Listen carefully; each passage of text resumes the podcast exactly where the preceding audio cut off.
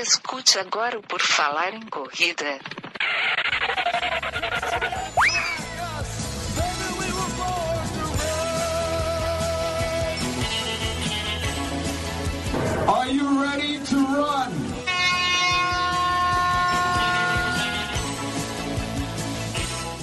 Começa agora mais um episódio do podcast do Por Falar em Correr. Estamos novamente aqui, mais de 400 episódios se passaram e nós continuamos gravando e falando de corrida. O meu convidado de hoje é o Bruno Piscinato. Ele é jornalista esportivo e também corredor de maratonas e coisas assim. E a gente vai conversar sobre tudo isso com ele. Seja bem-vindo, Bruno. Tudo bom? Tudo bom, meu prazer estar com você aqui, meu prazer conversar com essas pessoas que é, são ligadas à corrida. Eu, como você disse, sou um corredor teimoso, sou nenhum craque, sou um, aquele cara que corre lá atrás, né? Mas gosto muito da corrida, fez muita coisa pela minha vida, assim. Eu, eu sou um amante e eu sou um cara que costuma sempre propagar o máximo possível a corrida. E além de tudo, sou um cara que adora esporte, amo esporte, trabalho com esporte, como você falou, jornalista esportivo. E estamos aí, vamos falar sobre corrida, vamos bater um papo. Uma honra participar de um podcast que já tem mais de 400 episódios, um monte de gente importante já falou aí. Isso é verdade, já entrevistamos bastante pessoas e a honra é nossa, né? Então vamos começar uma pequena apresentação. Quem que é o Bruno Piscinato? Ele é pai do Pedro, ele é jornalista esportivo, ele é corredor. Tem mais alguma coisa para acrescentar? Ah, cara, esse aí é o, é o, Bruno, assim, né? Um cara hoje 36 anos, como você falou, pai do Pedro. Sou jornalista desde me, for, me formei com 21 anos, faz bastante tempo já. Trabalhei em várias áreas, trabalhei no interior, onde eu me formei, em Sorocaba, né? Apesar de ter nascido em Guarulhos, em São Paulo, aqui região metropolitana, eu me criei em Sorocaba, me formei por lá, comecei a trabalhar por lá em afiliadas da Rede Globo, dei uma passada aí pelo Brasil, trabalhei no Mato Grosso, aí depois acabei voltando para o estado de São Paulo, trabalhando no interior de novo, Bauru, por ali, e aí veio o convite para trabalhar em São Paulo, na TV Record, onde eu tô há 12 anos quase. Faz 12 anos agora em, em junho, e aí sempre trabalhando na área esportiva. Sou um cara que é muito louco. Hoje, é como você falou, né? Hoje sou maratonista, afinal de contas terminei a maratona, não importa o tempo, mas eu terminei uma maratona, então eu sou maratonista, mas eu comecei no esporte como jogador de basquete. Eu joguei basquete até os meus 18, 19 anos, quando ainda estava na faculdade. Cheguei a disputar os campeonatos paulistas por times lá do interior e tudo mais, mas aí fui ficando baixinho, né? Hoje em dia eu tenho 1,85m, mas pro basquete parei de crescer. Eu tinha que ter crescido um pouco mais. De atleta frustrado, fui pro jornalismo esportivo, que já era uma paixão também. Sempre gostei, sempre, desde pequeno. E aí comecei a trabalhar cobrindo esporte e isso me realiza também, de certa forma. Tinha esquecido um pouquinho do esporte, mas aí a corrida veio e me beliscou uns 5 anos atrás. Comecei a correr, algo que eu não achava, não gostava muito. Quem eu via correndo achava meio louco, assim, falava que esse povo tá correndo para nada. Depois, hoje em dia, faz todo sentido e mudou várias coisas na minha vida. E hoje faz parte. Se eu não corro hoje, fico mal-humorado. A namorada, inclusive, sabe. É, minha noiva fala, vai correr porque você tá já enchendo o saco.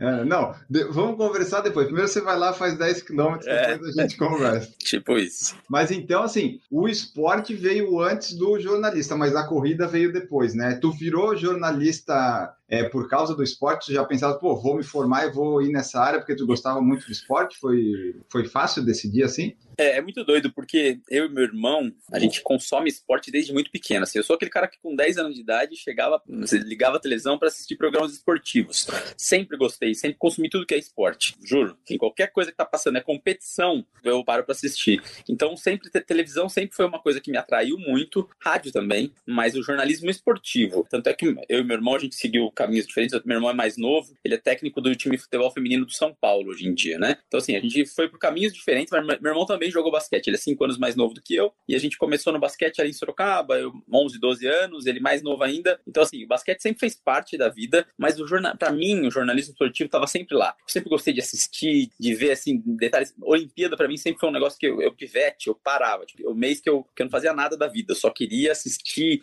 e anotar, eu gostava de ver estatísticas, eu sempre gostei desse, desse aspecto assim, do jornalismo esportivo. Então era já, antes de começar a jogar basquete, eu acho que o jornalismo veio primeiro, o jornalismo esportivo veio primeiro do que praticar o esporte. Mas aí na adolescência eu caí de cabeça no basquete, assim, treinei durante muito tempo. Inclusive, meu, assim, a princípio, meu asco, assim, é, com a corrida, vinha um pouco dos treinos físicos do basquete. Porque eu gostava de jogar o basquete, mas eu não gostava da preparação física, né, que era começo de temporada, essas coisas, que a gente corria muito. Treinos diferentes de corrida. Mas aí depois que eu parei com o basquete, eu falei, não, correr nunca mais, porque eu corria nesses treinos, então ficava meio assim. Mas dá pra dizer que o jornalismo esportivo veio antes, eu acho. Gosto de praticar tudo, sou teimoso. Não sou bom em quase nada, mas eu gosto de jogar tudo. Mas, mas hoje em dia você tá mais na corrida ou tem algum aí que você faz em segundo esporte que meio que alterna, tipo pedalar, nadar, alguma coisa assim? Hoje em dia eu tô tô conseguindo nadar, cara. Eu nado em média duas vezes por semana. Nada demais, assim, nado mil, mil duzentos metros cada vez que eu caio na piscina, mas é algo que hoje em dia me dá prazer também. Era uma barreira minha, né, a natação. É, e eu consegui romper essa barreira porque a gente, a gente vai falar mais sobre isso, mas eu gravei algumas maratonas e eu gravei também um, um short triatlo pela Record TV. E aí eu tive que romper essa barreira de medo de nadar, meu medo com águas abertas principalmente, né? E aí vinha pegar gosto pra natação. Acho que eu, é, eu acho gostoso, né? Não gosto de competir, não, não fiz nenhuma competição, mas, mas hoje eu gosto. Então eu corro e nado, basicamente, hoje em dia. Tá, é porque quando a gente começa a dizer, ah, a gente tá correndo, daí a gente de repente pedala ou nada, pensa, ah, já vai fazer isso, já vai fazer aquilo. Mas na verdade, às vezes a gente só quer fazer um outro esporte para relaxar, né? não quer ir, ir, competir mais que nem na corrida. Na corrida tá, não é uma competição que a gente faz, é contra a gente mesmo, né? Sim. Mas assim, é, a corrida tá, a gente vai, às vezes a gente só quer a natação ou a pedalar para relaxar, não quer fazer mais uma, uma modalidade a mais, né, Colo? É exatamente isso, né? A corrida, por mais que, ah, tudo bem, vai ter treinos que você vai ali só para se divertir, mas geralmente para mim, é como você falou, a corrida tem, eu tenho alguma meta, é sempre tem uma meta, ou é uma prova alvo, ou é um tempo que você quer baixar, né, uma distância que você quer atingir, a corrida para mim é isso, então tem, esse, tem essa, esse mínimo de cobrança que você falou, de, de mim comigo mesmo, né, é, e a natação não, a natação é só just for fun, né, só para se divertir, eu, eu, sinto muita falta né, de basquete, assim, é um esporte que eu, que eu amo de verdade, assim, é o que eu falo, é a, talvez a grande paixão, mas basquete é difícil, porque primeiro que você precisa de mais gente para praticar, não é que nem a corrida que você calça um tênis e vai pra rua. E o basquete ele tem contato, né? Eu trabalho, eu não posso, por exemplo, me dar o luxo de romper um ligamento, de virar um tornozelo, de. Não que a corrida também não tenha esse risco, mas é um risco menor. A corrida não tem o contato físico com outro corpo, em velocidade. Então, eu sinto falta do basquete também. É um, é um esporte que eu, que eu gosto muito, assim, realizo. Quando dá, assim, nos finais de semana, raramente eu consigo praticar. É, porque esses esportes coletivos, depois de um tempo, a gente acaba. Principalmente se a gente começa a correr, por exemplo, tu vê que não, não tem mais como tu fazer, porque, como tu falou, pode às vezes machucar, e tu acaba vendo que, pô, eu preciso reunir, vai lá, pelo menos quatro pessoas para o basquete ficar mais ou menos decente, né? Às vezes tu não consegue achar isso. Para correr, tu não precisa de ninguém, e às vezes tu consegue achar até mais pessoas para isso, porque é, para correr, tu pode correr com um cara que joga basquete, com um cara que joga futebol, mas às vezes tu não consegue juntar esse pessoal para fazer um esporte coletivo, né? É, e a corrida, eu acho assim, a corrida, tudo bem, ela é um esporte, ela, mas acho que a corrida está dentro das pessoas. A corrida é para qualquer esporte que você vai praticar, ele inclui a corrida. Correr, correr é do ser humano, né? É, a gente nasceu para correr. As pessoas podem não gostar, né? A vida de hoje em dia torna as pessoas sedentárias, mas o nosso corpo foi feito para correr. Se você for pensar, a gente nasce, né? A gente, quando, quando a gente começa a andar, logo em seguida a gente corre. Crianças correm, é natural do ser humano correr. É, e é o que você falou, acaba juntando todo mundo. E os outros esportes é isso, você precisa de mais gente. E aí aí é muito louco, porque você falou aí, né, de se machucar. Eu, em vários ciclos de maratona, vez ou outra, eu sou convidado, assim, amigos, ah, vamos jogar um basquete tal, de final de semana. Mas às vezes você tá no meio do ciclo da maratona, treinando ali certinho, você fala, meu, vou entrar numa quadra. Aí vem uma, né, me dá uma joelhada, alguma coisa, fala assim, eu fico fora, aí você acaba abortando a, a missão. E aqui, ó, antes da gente falar da parte de jornalismo, das coberturas e lugares que tu foi, vamos focar nessa parte do corredor, Bruno. Quando é que tu, come... tu falou cinco anos atrás, mais ou menos, mas aí como é que foi que tu pensou, pô, vou começar a correr, tô precisando praticar um esporte, como é que foi que tu assim,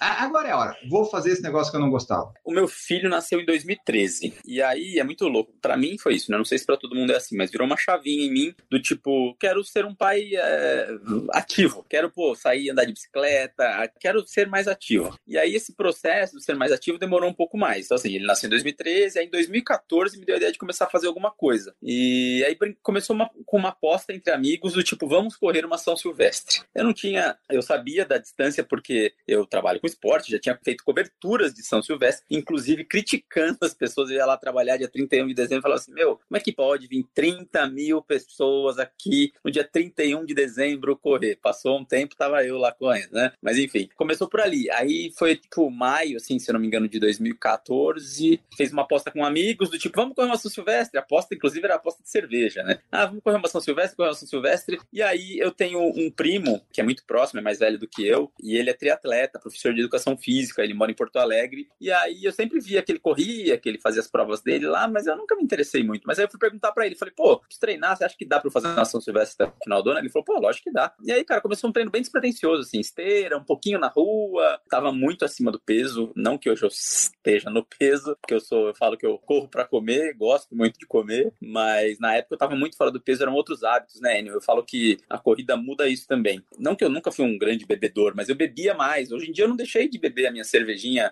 uma vez ou outra, mas eu bebia mais. Não sei, assim, a, a corrida ela vai te tirando aos poucos desse, dessas coisas, né? Por exemplo, eu não bebo durante a semana hoje porque vai atrapalhar meu treino. Então, assim, eu vou beber se um amigo vem em casa num final de semana fazer um churrasco, alguma coisa assim, eu bebo uma cervejinha socialmente. Mas naquela época eu tava muito acima do peso, muito inchado, e aí aos poucos. A corrida foi muito gradativa na minha vida. E aí, nesse ano, então, por motivação a princípio do meu filho, também querendo deixar de ser um pouco sedentário, era um cara que praticava esportes até os 19, 20 anos e largou completamente, tava ali na casa dos 30, totalmente sedentário. Aí eu, a corrida foi entrando aos poucos, assim, sabe? Não tinha muito prazer, mas tinha o desafio de chegar na São Silvestre. Falei, não, tem que fazer. Apostei e vou ter que fazer. E aí foi minha primeira prova. Comecei numa São Silvestre. Ah, mas você começou na São Silvestre, mas não foi assim do dia para noite, pelo que eu vi. Você treinou até para isso. Então, quando você chegou nos 15 quilômetros, de certa forma, foi tranquilo? Não.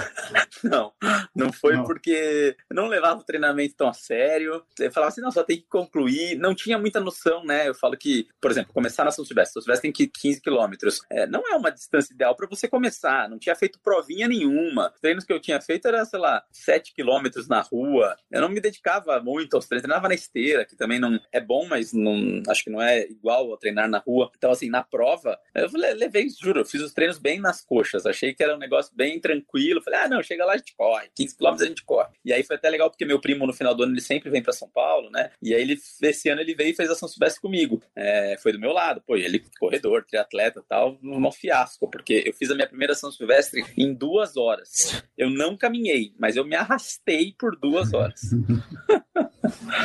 e aí, e daí depois da São Silvestre, você viu que daí, pô, gostei disso aí. Como é que você é. fez daí para voltar, para engrenar assim na coisa de tipo, ah, treinar, fazer direitinho, correr provas? É, aí me picou, cara. Foi muito louco, porque é, fiz a São Silvestre, a drena de terminar, pegar a medalha, aquela galera, aquela vibe. É o que eu falo para todo mundo assim. Hoje em dia eu já gosto, vai, vamos dizer, acordar e sair para correr, treinar. Mas ainda não é uma coisa, nossa, que delícia acordar no domingo às 5 horas da manhã, 6 horas da manhã e vamos correr. Nossa, todo mundo fala, ah, isso é retardado. Você gosta de fazer umas coisas. Não é que eu gostar dessa, dessa parte em si não é tão prazeroso. Eu gosto muito do pós-corrida, né? A sensação ali enquanto você tá correndo, o pós-corrida é muito gostoso, pós-treino e, e a corrida, né? A prova. É por isso que eu falo que hoje em dia a pandemia tá dificultando muito para mim, pessoalmente, porque provas para mim são essenciais. Aquele clima de prova, a galera ali, cada um com seu objetivo, a vibe, assim, eu, eu, eu não consigo ver ninguém triste numa corrida de rua, sabe? Tá todo mundo ali numa vibe positiva. Aqui não tem como não te contagiar. Aí depois aquela minha pergunta do jornalista que não acreditava 30 mil pessoas na São Silvestre, para mim fez todo sentido depois. É tipo, é por que não ter 60 mil? Por que não tem 100 mil? Porque a, a energia é muito boa. Então depois que eu completei a primeira prova São Silvestre, eu comecei a virar aquele. É, é muito doido que eu falo que também é um processo. É, eu era o corredor de prova de final de semana. Todo final de semana tinha um 5K, um 10K para eu fazer.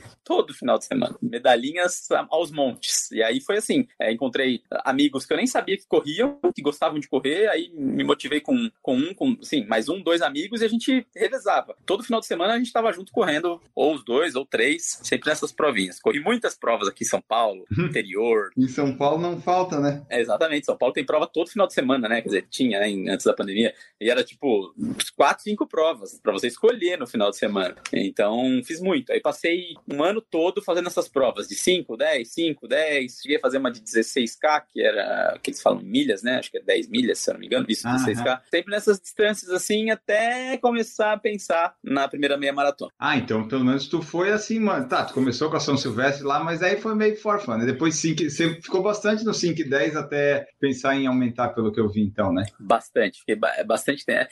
Não sei se você. Um ano mais ou menos, ali 5 e 10, pensando em aumentar a distância dos 5K. E surgiu também, cara, é muito louco, porque como a corrida foi me motivando e ao mesmo tempo o meu trabalho aliando a corrida também. Porque a minha primeira meia maratona eu fiz gravando também pela Record TV. Era uma prova que tinha. A Mizuno tinha uma prova, uma meia maratona em São Paulo, na Marginal Pinheiros. E aí a gente tinha um quadro dentro do, do nosso programa esportivo, do Esporte Fantástico, que era Eu Me Mexo. E aí era o desafio para cada repórter praticar um esporte, aquele que ele gostava, enfim, ele praticar alguma coisa. E aí sabiam que eu corria e falaram assim: ah, não sei o que, vai ter uma prova, você não quer fazer uma meia maratona? Falei, pô, mas eu só corro 5 e 10, né, tal. E fui também, totalmente despreparado. Não, não, não, não treinei o suficiente para minha primeira meia maratona. Foi bem bem sofrida. E, e aí acabei fazendo na Marginal Pinheiros, gravando essa primeira meia maratona, depois de um ano, acho, correndo. Ah, mas daí essa daí primeira meio que não conta, vai, completou, mas não treinou, né? Porque não, fez gravando e tal.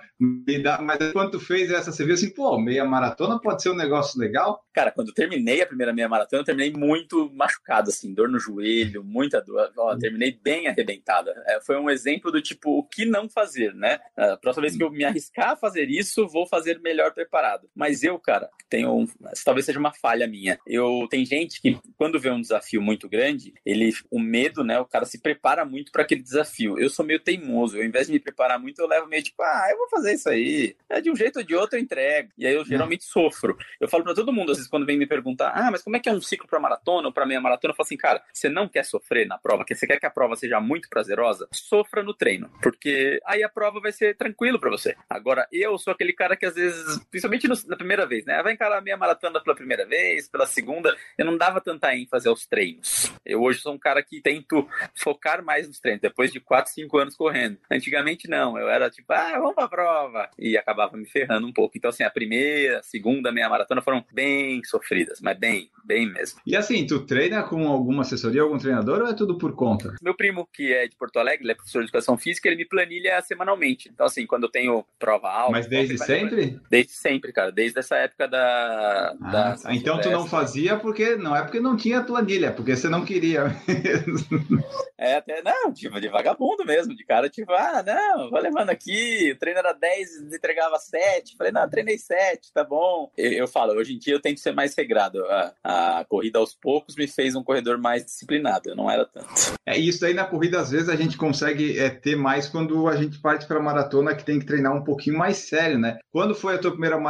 Como é que foi teu envolvimento, treinamento para ela? Cara, minha primeira maratona também foi meio na loucura, assim. Eu, eu já tinha corrido várias meias, né? Várias, assim, tipo, acho que eu tinha corrido umas sete, oito meia maratonas. Já eu tava curtido. Cons... Já tava, já, já tava curtido. Eu tinha conseguido meu primeiro sub 2, né, na, na meia maratona. E aí, do nada, assim, foi. Eu lembro que foi no final de ano. A, a gente começou a fazer umas reportagens pela Record TV, lá pelo, pelo Esporte Fantástico, de corrida. Então eu corri uma meia maratona trail em Fernando de Noronha. E aí a gente colocou no ar. Depois que essa matéria foi ao ar, veio um convite pra gente da Record TV do Ministério né, de Turismo de Israel pra maratona de Jerusalém. Cara, e foi muito louco, porque eu, eu, eu pensava em correr correr maratona, mas não era algo, falava assim, ah, não tá, ainda não, dobrar essa distância, 21 tava já pesado, falei, acho que não tá na hora ainda. Só que aí veio o convite e era assim, tipo, o convite veio no final de novembro e a prova era comecinho de março, é, segunda quinzena acho que de março. E eu perguntei para esse meu primo, falei, será que dá? Ele falou, dá, você vai chegar meio apertado, a gente vai encaixar esse ciclo aqui e tal.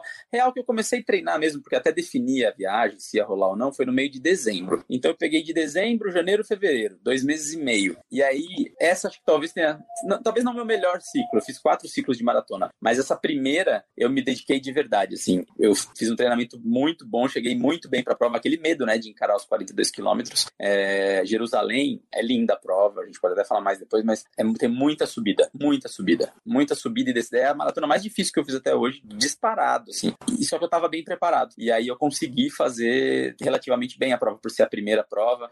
Eu fiz quatro horas e meia nessa prova, né? Para mim, eu sou um corredor lento, mas é uma prova muito dura, muito dura mesmo. Assim, corredores experientes estavam lá, brasileiros também, fizeram um tempo altíssimo. E, e, aí eu tive esse tempo de preparação e foi muito louco, cara, porque é, entram vários aspectos, né? A corrida para mim ela é importante por várias coisas, mas é, além quando eu comecei a correr era por conta do meu filho. No processo de eu começar a treinar e tudo mais, é, teve a descoberta, o meu filho ele tem autismo, né? O Pedro tem autismo, não é um grau muito sério, mas é, a descoberta disso é um para qualquer família, né? E a corrida foi meio que me segurou, assim, foi meio que me deixou no, no, no, no eixo, sabe? Para segurar a barra e começar o tratamento naquela época. E Jerusalém, 2018, Pedro tava, tava, pra fazer, tava com quatro anos, quatro anos e pouco, e, e foi muito doido, porque cara, Jerusalém é uma cidade independente da religião, tá? Não tô colocando religião no meio aqui, mas é uma cidade com uma energia muito fantástica, assim. E ter feito a primeira maratona lá, ter cruzado a linha de chegada e essas coisas do Pedro importante para mim, então, sim, foi sensacional. Foi sensacional. E o ciclo foi bom. Eu, eu, eu olho para trás hoje, foi talvez o meu segundo melhor ciclo de maratona, assim. Treinei certinho, com medo dos 42 quilômetros. E foi isso. Primeira maratona Jerusalém. E essa maratona você teve que fazer filmagem também, reportagens? Sim, sim, sim. Todas as maratonas. Eu nunca fiz uma maratona que não seja gravando uma reportagem. E aí a gente, algumas provas por Jerusalém, tinha o cinegrafista que estava comigo na largada, ele me encontrou em outros dois pontos, acho que quilômetro 15, quilômetro 28, se eu não me engano, e o restante, porque também não pode ficar atrapalhando a prova, né? Com moto, assim, provas grandes, não dá para atrapalhar. O restante eu levo uma GoPro, e aí vou filmando algumas coisas, faço umas, é, umas gravações minhas, gravações da própria prova, e depois a gente edita todo esse material. Mas é também tem isso, né? Sempre correndo com a GoPro aqui, a GoPro tá aqui, não caiu, tem bateria, não tem bateria, fazer os vídeos. Eu falo que, de certa forma, é uma motivação. Não, não tem essa de chegar no meio e falar, ah, vou, vou desistir aqui. Não, tô lá para gravar uma reportagem, então tem que chegar, nem que seja engatinhando, mas tem que cruzar a linha de chegada. Tá, tu falou que foram quatro, né? As próximas três que você fez, é, foram também convites ou foram provas que tu encaixou assim, pô, vou querer fazer essa prova, daí fala com o jornalismo e vê, pô, dá pra fazer uma matéria, e daí treinamento e busca de melhora de tempo, tu foi buscando isso também? Eu tentei e consegui, graças a Deus, aliar Florida a minha performance com, com a produção dessas matérias. Foi uma coisa que foi surgindo, foi muito louco, assim. Eu comecei a fazer meia maratonas em lugares que eram mais, assim, turísticos, vamos dizer, porque era interessante para os locais divulgar a prova. Então era uma forma de, pra gente do, do programa era bom, a gente ia até o local, por exemplo, Noronha, fazia reportagens em Noronha sobre futebol, sobre outros esportes. Também a, a meia maratona mostrava isso e para os organizadores era fantástico. Você tinha uma exposição muito legal. Jerusalém veio dessa forma, né, de mostrar o turismo em Jerusalém, mostrar uma maratona de Jerusalém além para atrair brasileiros, enfim, pessoas para correr lá. Aí depois disso, eu percebi que tinha um nicho ali, né? Apesar, além de juntar a minha vontade, tinha nicho de propostas, vamos dizer assim. E aí a minha primeira ideia foi muito louca, porque foi em 2018 mesmo. 2018 completavam 20 anos que o Ronaldo da Costa tinha ganhado a maratona de Berlim, do recorde mundial dele de 98. E eu, puta, fui achar o Ronaldo, onde é que tá esse Ronaldo? Ele tava no interior de, de Goiás, é, fui atrás dele, não sei o que. Uma vez ele tava em São Paulo, falei, cara, você toparia ir de novo, mas para correr, não me lá pra. Ele é, né? Não sei o que. Aí no fim ele acabou topando. falei, ó, não quero te levar lá pra você ah, olhar a maratona. Não, se você for, você tem que correr de novo. E aí o projeto nasceu, o pessoal da Record gostou, a gente mandou algumas propostas pra própria maratona e também pra patrocinadores da maratona. Cara, demorou e a resposta veio, tipo, faltava, sei lá, foi logo depois da maratona de Jerusalém, veio uma resposta, tipo, ah, beleza, vamos tocar esse projeto. E aí a segunda maratona foi essa. Então eu corri 2018 Jerusalém, em março. Aí em setembro eu corri Berlim. Teve tempo com... pra treinar. Cara, mas é, pra, foi, a, foi meu pior ciclo. É muito louco que eu falo para todo mundo. A, a, a, que, a que deveria ser a minha melhor maratona, porque ela é fantástica. Todo mundo fala, quer correr rápido? Vai para Berlim. Cara, é uma prova muito, muito plana,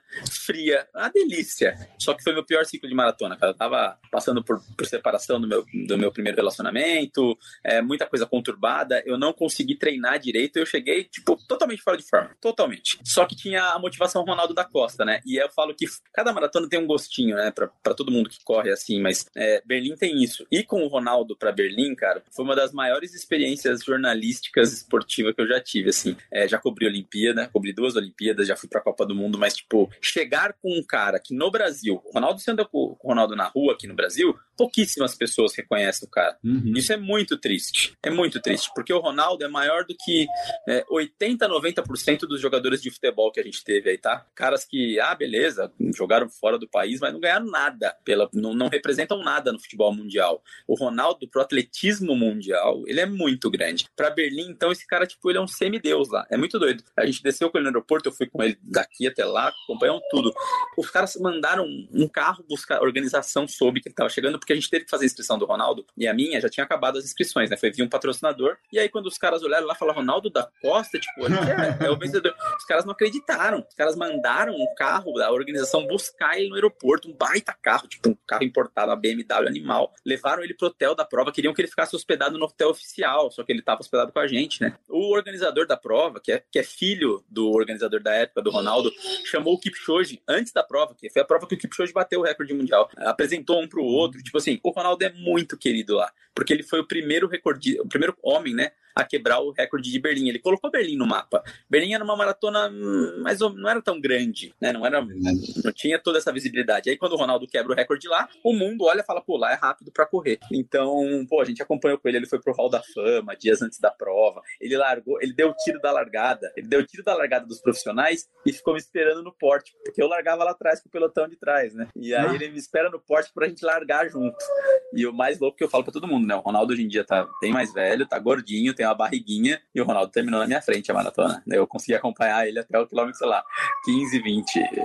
E, e foi muito especial é, tá com um brasileiro que é, de novo, o único brasileiro aqui é, é, é, o cara mais rápido. Eu respeito demais, assim, ó, sou jornalista esportivo, respeito o Vanderlei Cordeiro, acho que talvez ele seja o melhor corredor por distâncias do Brasil, da América do Sul. Uh, desculpa, Vanderlei não, Marilson. O Marilson, para mim, é o corredor né, que tem índices tanto no 5, no 10, no 21, nos 42. Acho um cara completíssimo, assim. O Marilson tá entre os caras mais completos do atletismo mundial, se for ver. Tem o Vanderlei, que é um cara que jamais vai ser esquecido por conta daquela imagem da Olimpíada, que ele estava liderando e o grego abraçou ele, quer dizer, o grego salvou ele. E o Ronaldo, mas assim, nenhum deles, cara, tem o tempo do Ronaldo. E para mim, esporte é resultado. Então, assim, o maior maratonista da história do Brasil se chama Ronaldo da Costa. É, e foi sensacional estar tá com ele lá. Pensar que o cara correu uma prova para duas horas e seis minutos é, é demais. Então, isso foi Berlim. Falo demais. Né? Não, mas eu, eu gosto quando o convidado fala demais. Então, assim, tu foi lá, tu fez matérias, tal, tal, fez a sua matéria cobrindo a prova, ou o foco era o Ronaldo, não sei. Mas daí você foi lá e fez mais uma maratona, conseguiu ainda melhorar seu tempo e fazer várias matérias, foi isso? Isso, foi isso. A gente foi para Berlim, é, sempre com essa proposta. A gente vai e faz outras reportagens além da maratona. Né? Então, viajei com o Ronaldo. Minha reportagem sobre a maratona de Berlim mostrava tudo isso. O meu desafio para ele aqui no Brasil, em maio, acho, eu propondo para ele, ele topando, a gente treinando, eu treinando, ele treinando também, a viagem até Berlim, toda essa recepção, tentando mostrar para o Brasil como esse brasileiro é respeitado lá fora, é, a recepção, ele indo pro Hall da Fama, toda essa cerimônia, tudo isso envolvia essa reportagem. A nossa largada, a gente na prova, a chegada do Ronaldo, a minha chegada e depois a gente falando da emoção dele 20 anos depois. O cara foi pisou nas mesmas ruas 20 anos depois dele assombrar o mundo com um recorde mundial. E curiosamente foi no ano que o Kipchoge bateu o recorde mundial também, né? Eu falei, o cara tem, o Ronaldo deu sorte,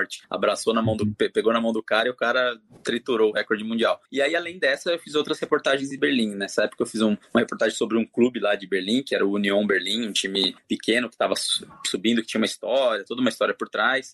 E a gente fez essa reportagem também. Fizemos alguma outra que eu não vou me recordar agora, mas é isso. A gente vai para a cidade e faz algumas. A gente mostrou o Estádio Olímpico de Berlim, que é bem emblemático também. É isso, a gente acaba aliando, né? E, e é muito doido, porque eu não deixo, é o que eu falo, eu não me afasto da minha ocupação, também é meu trabalho como repórter de outros esportes. Eu cubro futebol, basquete, o esporte que tiver, e ao mesmo tempo treinando para maratona. E quando a gente viaja, isso, eu faço outras reportagens além da maratona. Foi assim em todas elas. Tá, antes da gente falar das próximas duas, se o pessoal quiser ver essas reportagens, tem lá no site da, da Record? É fácil de achar ou tem um ou tá perdido? Tem, tem, tem, dá, dá para achar, tem que, tem que digitar. Eu, eu acredito que no YouTube consiga colocar, se colocar, é, tem, que, é que tem que colocar sempre esporte fantástico, né? Que é o, que é o nome do programa. Então, assim, Maratona de Jerusalém, Esporte Fantástico, Maratona de Berlim, Esporte Fantástico. Se não tiver no YouTube, tem o site da Record, que é o R7 Com. Lá tem uma aba, né, que você vai procurar programas, esporte fantástico e lá dentro também, se digitar maratona de Jerusalém, maratona de Berlim, né, de Nova York, vai acabar encontrando essas. É um material bem legal, assim. Eu, eu particularmente não é porque, porque não, eu, eu não tento, eu não fico assim naquela coisa da minha experiência, sabe? Até a Jerusalém é um pouco mais isso, porque era a minha primeira. No mais é mostrar a prova e o porquê que aquelas pessoas estão ali. No caso de Berlim era muito focado no Ronaldo e os 20 anos, era bem emblemático. E aí as outras mostrando particularidades dessas provas, que eu acho que é mais bacana. Tá, então depois ainda você fez Nova York e Londres. Foi primeiro Exato. Nova York e depois Londres, foi isso aí? Foi, cara, foi uma doideira, porque ó, vamos lá, é março de 2018. Não, se tu falar que fez Nova York em 2018, eu... foi, foi. Foi?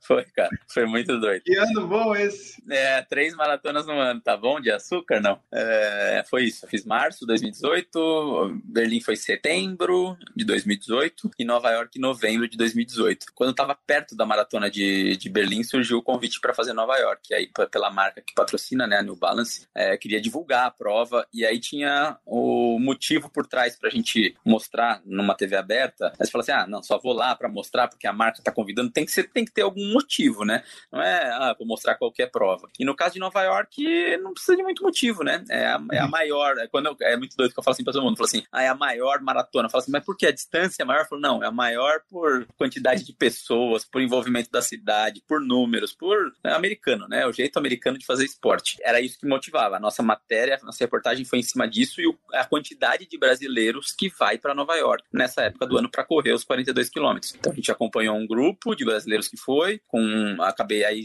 acaba surgindo personagens específicos e mostrando a magnitude dessa prova, que é um absurdo, assim, é um absurdo, é um negócio alucinante. Nova York, eu falo para todo mundo assim, é, todo mundo fala, ah, qual a prova mais que eu não consigo escolher uma só. Para mim é muito difícil, é que nem maratona é igual filho, né? O pessoal fala. Então você gosta sempre um pouquinho de cada. Mas você fala assim, ah, só vou correr uma na minha vida. É tipo, ah, ou só, né? Galera, a gente sabe que é caro, não é fácil você pensar numa prova fora do país. Mas se eu fosse falar para uma pessoa, assim, ó, pra você curtir e ficar maravilhado, é que Nova York é, é muita explosão, assim. Nova York é muita gente torcendo, é muita gente no dia da prova, é muita gente depois do dia da prova, é muita gente. É, é um negócio que mexe com a cidade demais, assim. Então, se eu fosse falar para alguém, falar assim, ó, você vai juntar dinheiro para em uma só, Nova York é talvez a que eu aconselharia. E como é que foram os treinos para essa Nova York? Dois meses depois, você conseguiu fazer alguma coisa ou foi levando do jeito que deu? Não, cheguei melhor do que Berlim. Berlim eu corri muito mal, cara, muito louco. Ó. Eu fiz Jerusalém para 4 horas e 30. De novo, né? Eu sou um corredor, me respeitem, um corredor lento. Mas é isso, Jerusalém é uma prova muito dura, eu fiz para 4 horas e 30. Berlim, que é planinho, planinho, planinho, planinho, tipo, animal, eu fiz para 4 horas e 23. Ficou muito pouco abaixo. Berlim eu caminhei vários momentos, tipo, vários não, mas uns três momentos, tipo, que eu parei no posto de água depois do quilômetro 30, que eu falava, nossa, tava perdido, assim. É, e mesmo assim, baixei 7 minutos. E aí fui para Aí depois de Berlim, como tinha só poucos meses ali, eu continuei treinando. É, meu primo adequou a planilha, eu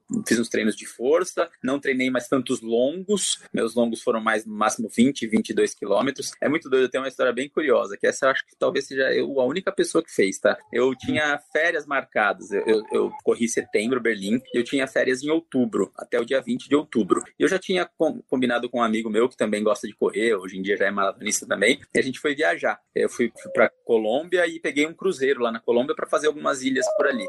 E já estava marcado, só que aí pintou a maratona. Eu falei, cara, como é que eu vou sair de férias e não vou treinar onde? Ele falou, não, a gente treina lá, cara. Quando o navio atracar, a gente treina em algum lugar. E falei, ah, beleza, vai. E vamos. E fui de férias e continuei treinando. O navio tinha esteira, então os treinos curtos dava para fazer na esteira. Só que aí chegou um dia que eu tinha um treino de 20 quilômetros. E, e aí eu descobri que o navio, né, ele tem uma pista, tinha num dos andares lá, tem tipo uma pista de caminhada em, volta do, do navio. Se eu não me engano, é 500 metros essa, essa pista. Cara, eu juro que eu fiz os 20 quilômetros correndo em volta desse navio. Ele em movimento, eu corri 20 quilômetros dando volta no navio de férias. Voltas. É, tipo isso. Mas você não usou GPS, porque se usasse GPS ia dar. Não, não ia funcionar. É, eu, eu, eu usei o GPS só pro tempo, né? Mas é exatamente, porque o navio tava em movimento e eu correndo em volta do navio. As pessoas não acreditavam, porque tinha o deck assim para fora, né? É muito bom para correr, porque tinha o vento todo momento ali refrescando. Mas as pessoas entravam e saíam, às vezes para fumar, às vezes saíam, estavam ali, né? Navio tem muita gente. A galera saía, me olhava, depois voltava pra dentro, depois voltava pra fora de novo com o copo, me olhava. Tem uma hora que um senhor saiu, né, falando espanhol. Até que horas vai ficar aí? Falei assim, ah, falta mais meia hora. O cara falou, mas por que você tá louco? Falei, é, a tonista tem um, tem um quê de louco, né? Não tem, não tem como. Enfim, e aí consegui me preparar. Fui pra Nova York, tava melhor preparado do que Berlim. Não tão bem preparado quanto Jerusalém, mas fui pra Nova York. E fiz duas horas e onze em Nova York. É uma duas prova. Horas? É, quatro horas. Uh, duas horas e onze era índice pra é, tava.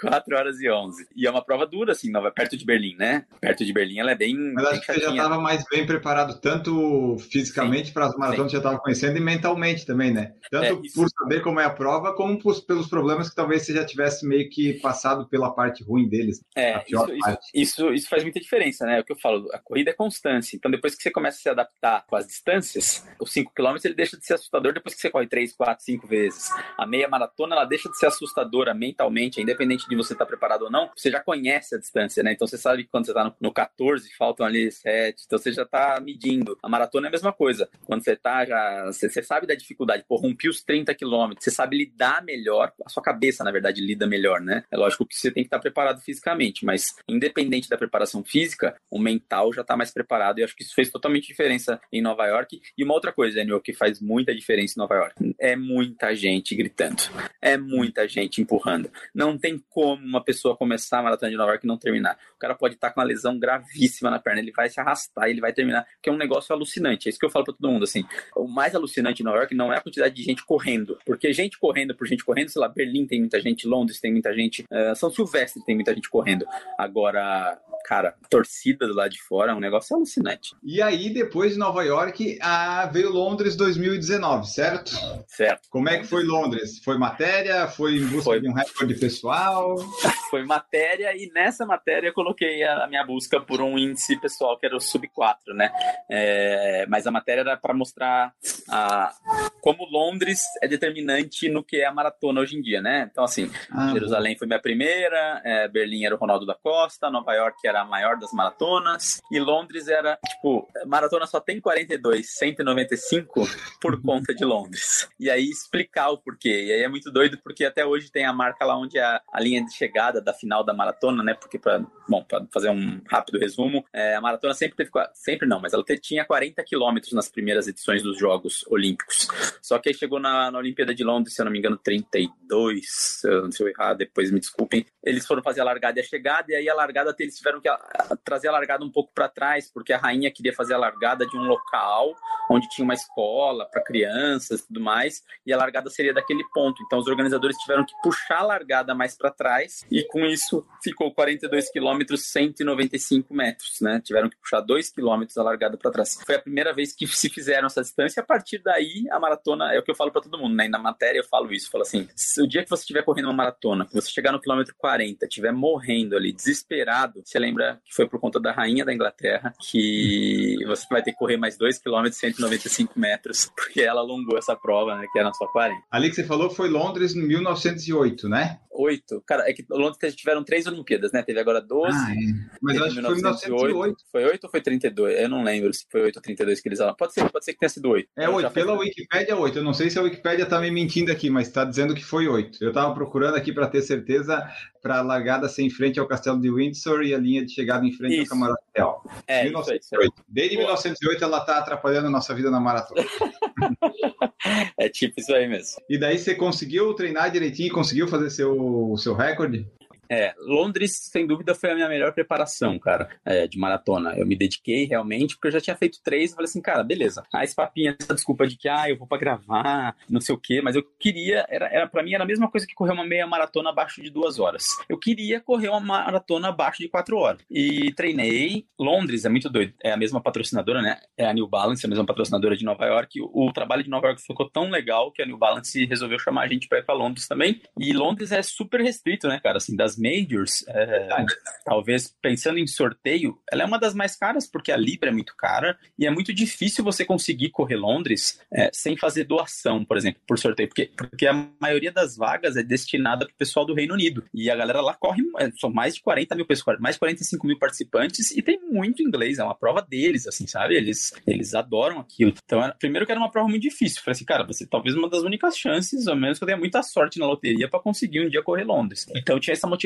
também. Falei, pô, é uma prova, tipo, única na minha vida. Tem que, tem que dar certo. E eu falo que Londres, é, eu tenho uma ligação meio estranha com Londres, porque meu sonho era cobrir uma Olimpíada, desde pequeno, desde quando, antes de eu ser jornalista esportivo. Aí eu começo a ser jornalista, né? Depois, quando eu vou trabalhar com esporte, eu vou pra Record. Curiosamente, que a Record tinha comprado os direitos da Olimpíadas de Londres. Então, Londres era uma cidade que eu já tinha muito carinho. Eu tinha ficado em 2012, eu fiquei quase 40 dias lá cobrindo as Olimpíadas. Então, é uma cidade que traz memórias muito boas para mim. E aí, surgiu, quando surgiu a maratona de Londres, foi assim: meu, vai ter que ser lá esse sub 4, vou ter que dar um jeito de sair essa, esse tempo. Só que a gente tinha outras matérias, né? E Londres é uma cidade que tem muito assunto esportivo, tem muito futebol, que, do que, que pra gente aqui no Brasil é muito importante, para o programa de esporte é muito importante. Então eu fui fazer outras matérias também. Eu gravei com o William, que, é jogador do, que era jogador do Chelsea, né? É, gravei com o Balbuena, que era zagueiro do Corinthians, que estava jogando na Inglaterra. Fiz, outra, fiz várias matérias lá, era pra gente ter ido a Liverpool, acabou não dando certo. Mas enfim, foi corrido lá em Londres. Mas a preparação ela foi muito melhor. Eu realmente me preparei para uma maratona e falei assim, para correr bem. Foi a maratona que eu cheguei mais leve, que eu cheguei mais bem treinado. E aí, curiosamente, assim, eu, eu me esforcei bastante. Pro final da prova, eu falo que deu até. Ela, ela foi tão, tão dura e tão sacrificante para mim o final, que depois dela eu fiquei um tempão sem querer correr longas distâncias, assim, porque eu passei para 3 horas 59 e 2 segundos. Eu consegui o índice por 58 segundos, assim. E quando fica muito assim perto, né? Tipo, dá um desespero final de prova ali, os últimos 5 quilômetros. É, mas enfim, saiu, foi também sensacional. Prova muito legal é, nos moldes de. É uma major, né? É uma major que se aproxima mais de Nova York. É, diferente de Berlim. Berlim é mais diferente das duas. Mas Londres é muito parecida com Nova York. A questão das três lagadas em pontos diferentes, num determinado ponto da prova, todas elas se encontram. E Londres é histórica, né? As ruas, enfim, os, os monumentos que você passa. É uma prova bem, bem, bem legal, assim também. E aí saiu, né? A gente foi lá para contar que esses 2 km 195 a mais por conta da família real. E foi lá que saiu o sub 4 e foi, pô, foi muito legal. Eu, acho que eu menos comemorei porque eu tava tão ferrado na hora que eu cruzei a minha chegada que eu fui comemorar mesmo depois. E essa prova, durante ela, você teve que fazer filmagens também? Sim, fiz filmagens. Todas elas eu corro com a GoPro, né? E nas majors, por exemplo, é mais importante ainda a minha filmagem, porque em Jerusalém, é, meu cinegrafista, como Jerusalém não era uma prova tão grande, principalmente a maratona, acho que era para 5 mil, 6 mil pessoas, a organização conseguia levar meu cinegrafista para alguns pontos para ele me filmar, né? De moto, então levava. Agora, Major, Major você tem transmissão, você tem. Primeiro que nem pode, né? Você tem direitos de transmissão. meu cinegrafista só podia ficar algumas vezes na largada, teve vezes, por exemplo, Nova York Londres, nem na, né, Nova York nem na largada, e na chegada ele fica depois do pórtico, ele nem filma a minha chegada. Então, tanto a minha chegada quanto a minha largada dependem da GoPro. E aí não tem como não, não registrar, assim. E isso também era um desafio, porque quando você está forçando ali numa prova, você pensar em pegar uma câmera, ligar a câmera, ver se está enquadrando direito, ver se não está embaçado a lente da câmera. Então são dificuldades e curiosidades de, de um repórter corredor. Aí, depois dessa maratona aí, é, foi abril de 2019, né? Sim. Depois disso aí, tu falou que ficou meio com uma coisa assim com longa distância. Você tinha algum plano, alguma maratona em vista ou alguma prova mais em vista aí para 2020 que daí teve que tudo ser cancelado? Cara, 2020 veio cheio de frustrações, assim. Eu falo que é um ano. Eu não sou de reclamar, sou de olhar pro lado positivo das coisas, mas 2020 foi complicado, cara. A princípio tava tudo certo, assim, quase tudo certo, né? Tanto é que não deu certo. Eu iria fazer a maratona de Tóquio, que foi, que foi o primeiro primeiro indício de que o corona. Eu falo para todo mundo, assim, que a pessoa que trabalha de esporte comigo, tem até um produtor que fala assim: pô, bem que você tinha falado lá, né? Porque quando começou o lance do coronavírus, demorou para chegar no Brasil. E, e, o primeiro grande evento cancelado foi a Maratona de Tóquio. Não, né? Não, era um ano olímpico, mas a Maratona de Tóquio que aconteceria, é, se eu não me engano, final de fevereiro, começo de, de março. E aí ela foi cancelada. Mas enfim, eu não iria fazer a prova de qualquer forma. Eu comecei até a treinar para ela, mas em janeiro deu algumas questões e a gente resolveu que a Record TV não iria cobrir a maratona maratona de Tóquio, beleza, cancelou. Só que ao mesmo tempo que cancelou Tóquio, surgiu a maratona de Barcelona para a gente acompanhar. E aí tinham outros apelos, né? Tinha a, prova como a maratona e tinha o Clube Barcelona, e Barcelona, se não me engano, 15, é, a data era 17 de março, cara. Eu sou meio ruim de data, mas acho que era isso, de 2020. E eu tava treinando, tava em ciclo de maratona. Treinando bem, tava num, tava num treino legal, assim, não sei se eu iria para um sub-4, mas tava, tava bem. A prova foi cancelada uma semana antes de eu viajar, por conta do coronavírus. Já tava aquele burburinho todo, né? Aí já tava a Europa uhum. fechando vários lugares. E aí a gente acabou cancelando, tipo, eu juro, eu lembro até hoje. Acordei, eu tinha um último longo no sábado, acordei na sexta-feira, com 20 20 quilômetros para fazer, 20 quilômetros para fazer. Ela já treino já regredindo para pensar para a prova. E aí eu abri o e-mail, tava lá cancelamento da maratona de Barcelona, uma, uma semana antes da gente viajar. Então, tinha isso na, no, no radar, assim, seria a prova que eu iria fazer no primeiro semestre de 2020. E aí veio a pandemia e aí esquece, né? Aí como assim como você e todos os corredores, tive que anular todos os é, planos. É, isso aí que você falou, em Tóquio teve a, o cancelamento, a gente fez até um episódio sobre isso, logo que cancelou, a gente fez um, né? Cancelar a maratona e agora. A gente falava né, de alternativas, ah, faça São Paulo, vai para Porto Alegre, mas depois foi cancelando tudo. E tem um que eu, que eu gravei em janeiro com o Eduardo Suzuki do Tênis Certo, e alguém perguntou na live assim: ah, o que, que vocês acham? Vocês estão acompanhando esse negócio do coronavírus lá no Japão? Daí a gente, sim, coronavírus? O que, que é isso? Vamos pesquisar no Google, né? Ninguém sabia nada, e depois veio cancelou e foi tudo efeito dominó e foi, foi tudo indo embora. É, o Edu, o Edu e a Val correm é, junto, não, eles, York, correm né? muito, eles correm muito mais forte, né? Mas Nova York e Londres eu estava com eles, então, assim, são pessoas queridas. É, iria para Tóquio com eles também, né? Eles iriam. Aí, quando eu, quando eu não ia mais, falei com eles, e até eu gravei uma reportagem pela Record para mostrar na época como os primeiros indícios do coronavírus. A maratona de Tóquio cancelada, a quantidade de brasileiros que estava programado para ir, tava, tinha treinado para ir e de repente, não teve que mais. Pegou todo mundo de surpresa. A gente nem sabia o tão pro, quão profundo seria que esse tal de coronavírus. E aqui, ó, tu é, tava ali com essas maratonas em vistas. É, tu gosta mais da distância da maratona, seja para correr ou para fazer matérias, ou tipo, tinha algumas matérias de provas menores, assim, engatilhadas também? É, não, eu, eu, eu, falo que depois que você. Pode ser que um dia eu mude minha opinião. Para mim, a distância mais gostosa é a meia maratona. Eu acho que ela é no limite de você né, fazer esforço, se você quiser ir para tempo, prova que não te desgasta tanto, né? Se você for pensar para um corredor amador, tipo, mais ou menos, né? Eu pensaria numa prova de duas horas, hoje em dia eu já consigo correr para uma hora ali 50 baixo, né? Não é tão desgastante. Maratona é um negócio que até hoje, cara, me fala assim: ai meu Deus, tem certeza que você vai nisso aí mesmo? Tá é... fazendo porque tem que fazer matéria, né? não, não, eu, eu gosto do desafio. Eu falo assim, é, mas é que é doído, né, cara? Tipo, o Té, o, o, falo que dos 25, 30 em diante, só quem tá ali ou quem já esteve ali sabe o que difícil é. Mas também é um negócio que é revelador. Eu falo que depois que você cruza uma linha de chegada de maratona, muda a sua vida. Não importa se é a primeira, a segunda, a terceira, a quarta, sempre vai mudar a sua vida. Mas assim, gostar, gostoso mesmo, eu acho que tranquilo é meia maratona. Para mim é legal. Você fala assim, ah, vamos correr uma meia maratona umas duas, três semanas, como eu tô treinando sempre, treinando direitinho, dá para ir fazer, se divertir, vai ser legal, vai ser bacaninha. Agora, sobre outras coberturas, a gente fez também algumas coberturas de meia maratona, mas aí também tinha que ter um apelo diferente, né? Então eu corri gravando, né? Eu já corri várias, mas gravando eu corri Noronha, gravei também a meia maratona em Ushuaia, na neve, é, organizado até pelo Montandu. Ah. E foram experiências totalmente diferentes, né? Noronha, um lugar paradisíaco, uma praia, calor, um sol para cada um, correndo em areia fofa em alguns trechos, muito difícil. E, a, e Ushuaia é completamente absurdo, assim, né? Você imaginar correr de touca, três blusas, neve, em alguns momentos, a neve, neve não tão fofa, porque o trajeto não passava em neve tão fofa, mas pra gente, né, pra brasileiro, correr na neve, acho que é mais curioso do que correr na praia. E tu ainda busca, assim, melhorar tempo nessa, tipo, maratona, meia, tu ainda acha que dá para melhorar? Porque a gente é um corredor, tipo, eu também, meu recorde de maratona é 3,59, a meia que eu fui um pouquinho melhor. Sim, tu acha que dá para melhorar em algumas coisas? Você vai tentar mais para frente quando liberar, assim? Ah, eu vou, cara. Eu acho que acho que esse é um, para mim é um dos baratos da corrida, né? São vários baratos, mas acho que um é esse. É a competição com você mesmo, é que nem você falou. Ah, eu tenho amigos que correm maratona super forte, ou amigos que correm maratona para 4 horas e 30. É a, é a briga de cada um, né, cara? Não é uma competição, não tem o ranking lá. Tudo bem, você pode até tirar uma onda com os amigos ali, aqui, dependendo do tempo que cada um teve, mas a, a, importa muito mais você com você mesmo, assim, né? E eu tenho vontade. Eu, todo começo de ano, eu coloco ali metas, eu, eu tento buscar algumas coisas para mim, lembrando, né, que eu não sou um corredor, eu sou um jornalista, eu sou pai, então também não me cobro nesse, nossa, não consegui baixar. Eu coloco, primeiro de tudo, eu coloco metas possíveis, né? Não venho com aquelas coisas totalmente impossíveis, mas eu, eu busco, assim, até esse ano eu achei que a gente ia, as provas iam voltar mais rápido, eu acho que não vão voltar, eu acho que tal, se a gente der sorte, segundo semestre, é, mas eu tenho vontade, eu tenho vontade de, ano, ano é, antes do coronavírus, 2019, é, eu fiz a maratona de Londres em 2019, aí tava animadão que eu baixei, né, de, de quatro horas, e eu fui fazer uma meia maratona em Florianópolis, que é, teve a maratona, eu fiz a meia, né? Tiveram em agosto, em junho? É, junho. Foi a 42K de Floripa, então. Isso, isso, isso. É, fui pra lá, eu sei que você já correu ela trocentas vezes, né? É, eu sou daqui, daí é mais fácil. já correu todas as edições, tipo, é, tem, tem, tem número verde, né, pra correr a maratona.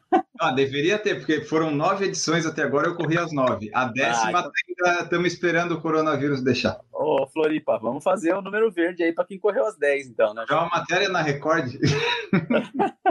Então, e aí eu fui para fazer a meia com meu primo, tinha amigos que iam para a primeira maratona, e eu treinei para meia, falei, não, vou fazer abaixo de uma hora e cinquenta. Treinei, treinei, cara, mas assim, ó, me dediquei real. E não rolou, deu uma hora e cinquenta e dois. É, meu melhor tempo. Foi meu melhor tempo, mas não, não rolou abaixo de 50. Mas eu quero. É, é isso, quando, quando voltarem as provas, eu tenho a intenção de, de baixar meus tempos, sim. Ah, então vamos lá aqui, ó. Vamos agora juntar as duas coisas, o, o jornalismo e a, e a corrida aqui. No esporte fantástico ali, tu tá desde quando participando? Ou na Record? Eu não sei bem como é que é.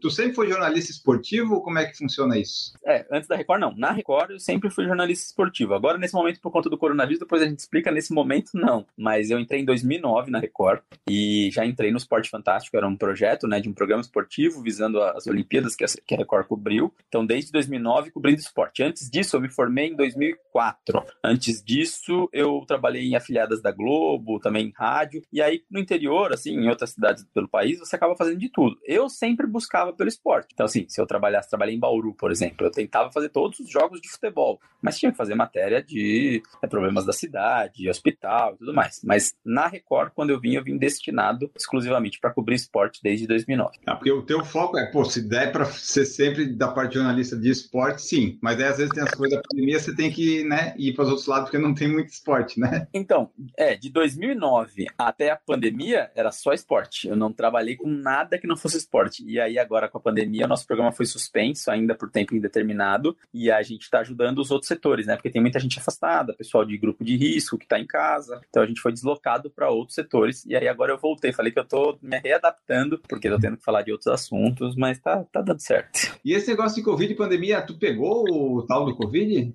Peguei, cara. Foi logo no começo, né? Se Como é que foi? Maio. Pra mim foi assim, eu, na verdade, eu trabalhei até sexta-feira, no sábado, eu tava de folga, acordei com um pouco de dor de garganta. Ah, dor de garganta, tá, né? Domingo eu acordei e não senti cheiro, fui passar desodorante e falei, ué. E aí, como eu tava fazendo reportagem, né? Tava todo dia na rua, sintomas, não sei o que, né, né? Aí corri para fazer o teste, né? Já fui afastado pela empresa, esperei o resultado do teste dois dias, e aí, depois do domingo, na segunda-feira eu já tinha feito teste, eu acordei bem gripado, bem assim. Mas eu tive basicamente febre, não alta, febre 38, no máximo 38,5, e eu tive muita, assim, moleza no corpo, muita, e dor de cabeça para dizer que foram os sintomas. O, o, olfato e o paladar eu perdi. O paladar por dois, três dias. O olfato ficou um bom tempo, assim, para voltar completamente, né? Ele foi voltando gradativo, assim. Hoje já tá tudo bem, mas demorou uns três meses, vamos dizer, para o olfato voltar perfeitamente. E... Mas foi isso. Para mim, graças a Deus, não foi nada. Atrapalhou o condicionamento? Você estava treinando? Sentiu alguma diferença ou não? É, eu falo na volta sim, né? Na volta sim, porque, na verdade, é, eu acho, cara, que eu peguei de verdade o coronavírus porque eu parei de correr. Eu tava no ciclo pra maratona de Barcelona e foi muito doido. Não sei como é que foi para você, mas para mim, cara, quando veio esse negócio de coronavírus, mudou minha vida completamente, de todo mundo, né? Mas é, eu parei de trabalhar com esporte, eu comecei a trabalhar em outros horários. Eu parei de correr porque a prova que eu ia, deu uma, sabe aquela brochada, não ia mais pra maratona, não tinha nenhuma prova de 5K na, na mira, assim. Eu sou um cara que funciona muito, tô tentando mudar minha mente agora, mas eu funciono muito com metas para prova. Tipo, ah, vou correr a provinha né, do interior ali, mas aquilo me motiva. Não ter aquilo me fez o quê? Ficar dentro de casa, comer mal, parar de treinar. Provavelmente minha imunidade foi lá para baixo. E foi exatamente nesse período que eu tava mais, que eu fiquei, sei lá, uns, ah, me permiti 15, 20 dias sem treinar. Ah, fiquei de saco, todo saco cheio. Não tinha aquela coisa de sair na rua ainda, era o pessoal te olhava meio assim, o que você tá fazendo na rua correndo? Então, eu falei, ah, não pode ir pra rua correr mesmo, não vou treinar, já era. E aí foi aí que eu, que eu peguei o coronavírus. E aí depois do passou, eu fui tentar voltar aos poucos, e aí eu tava, assim, eu, eu ainda tomei cuidado para ver questão de respiração, correndo, mas para mim me afetou mesmo, mas acho que foi o, despreparo, foi tempo sem correr. Aí demorei para voltar por causa disso, mas por questão de respiração, essas coisas não. É, quando veio a pandemia, eu fiquei dois meses sem até a gente conseguir alugar uma esteira. Daí desde então, eu tô correndo. Esse podcast, quando ele for publicado, eu já devo ter passado dos 280 dias correndo todo dia, né? Então, assim, pô, desde que eu comecei a correr todo dia, eu não fiquei mais nada de nenhum sintoma de nada. E, tipo, tu foi fazer o exame porque sentiu, ah, falta de olfato e tal, né? É, eu, eu acho assim, as pessoas, elas vão fazer sempre o exame quando dá algum sintoma, né? Porque se não dá sintoma, se tá sintomático, você nem sabe, às vezes você tá passando. Então, no meu caso, eu não sei se eu já tive ou não, porque eu nunca tive nenhum sintoma, então eu nunca fui atrás de fazer, porque eu não quero pagar e fazer essas coisas. Então, assim, eu não sei se eu já tive, eu não sei se, se teve em quando eu tive, se, né, caso eu tivesse, ou se eu não tive ainda. Mas eu sei que sintomas, assim, gripe, essas coisas eu não tive.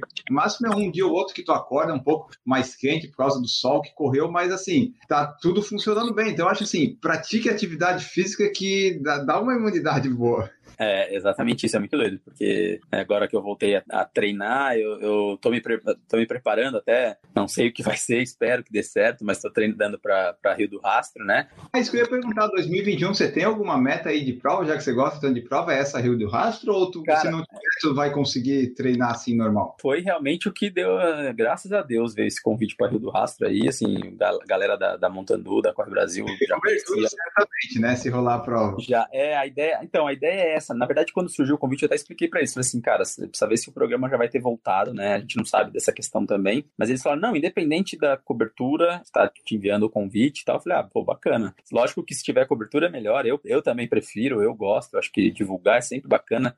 Eu falo que eu sou um amante de corrida e agora, quanto eu puder divulgar esse, esse bem-estar que é a corrida, eu, para mim é um prazer. Mas aí, independente disso, eles falaram, não, vem para cá tal. E aí eu comecei a treinar. E foi muito legal porque, de novo, eu comecei a focar nos treinos realmente. Só que, bom, eu gosto de ser otimista, mas é, não sei, você tá, você tá aí mais para baixo, pro sul, você vai poder me dizer melhor. É, a notícia de hoje não foi muito legal, né, do, do Iron, então não sei o quanto isso vai afetar ou não outras provas. O Iron, lógico, o Iron é muito maior, envolve muito mais gente, mas não é um bom indicativo, digamos assim, né? Foi cancelado? Foi, o Iron foi adiado, né? Ah, eu não tava por dentro, porque eu, eu sei mais de corrida, essas coisas de triatlo, eu vejo às vezes meio é. de... Ah, era para ser em maio, né? É, em maio. Eu só, eu só, sei porque esse meu primo, que, me, que é meu professor, né, ele, ele, iria fazer esse Iron, ele faz sempre, e a gente tava, ele, ele me passa as planilhas, ele tava super treinando também, né, imagina, Iron Man, e os caras estavam fazendo longo aí, longuinho de bike de 160 km, e aí ele me falou, foi passado para novembro, a prova seria em maio.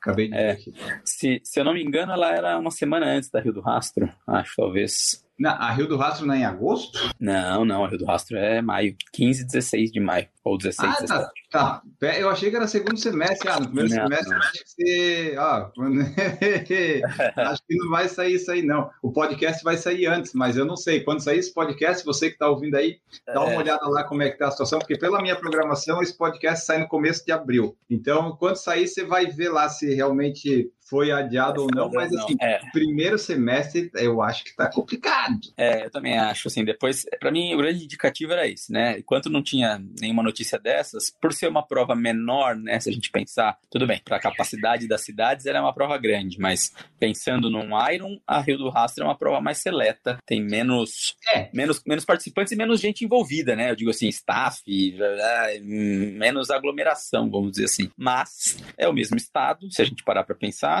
é uma prova, enfim, eu acho que está sujeito, eu acho que essa, essa mudança do Iron, ela vai, ela vai acarretar algumas coisas. Eu espero, de verdade, não é por mim não, por mim também, porque eu estou treinando, eu gostaria de fazer uma prova, fato, mas eu acho que aí entra o nosso lado ser humano, né, que a gente tem que ter, jornalista, enfim, ser coerente. Eu acho que se tiver qualquer risco, seja qualquer é, esquece, cara. Então, o esporte fica para outra hora, outro momento. Acho que vidas são mais importantes, saúde é mais importante. E se não rolar agora, se for adiado, a gente faz num outro momento. É, lógico, vai, vai ficar triste, mas é, melhor essa tristeza do que uma pessoa acamada, uma pessoa no hospital. Então, isso é segundo plano, na verdade. Mas eu tô treinando, né? Enquanto não sai. Você sabe que isso aí vai ter subida, né?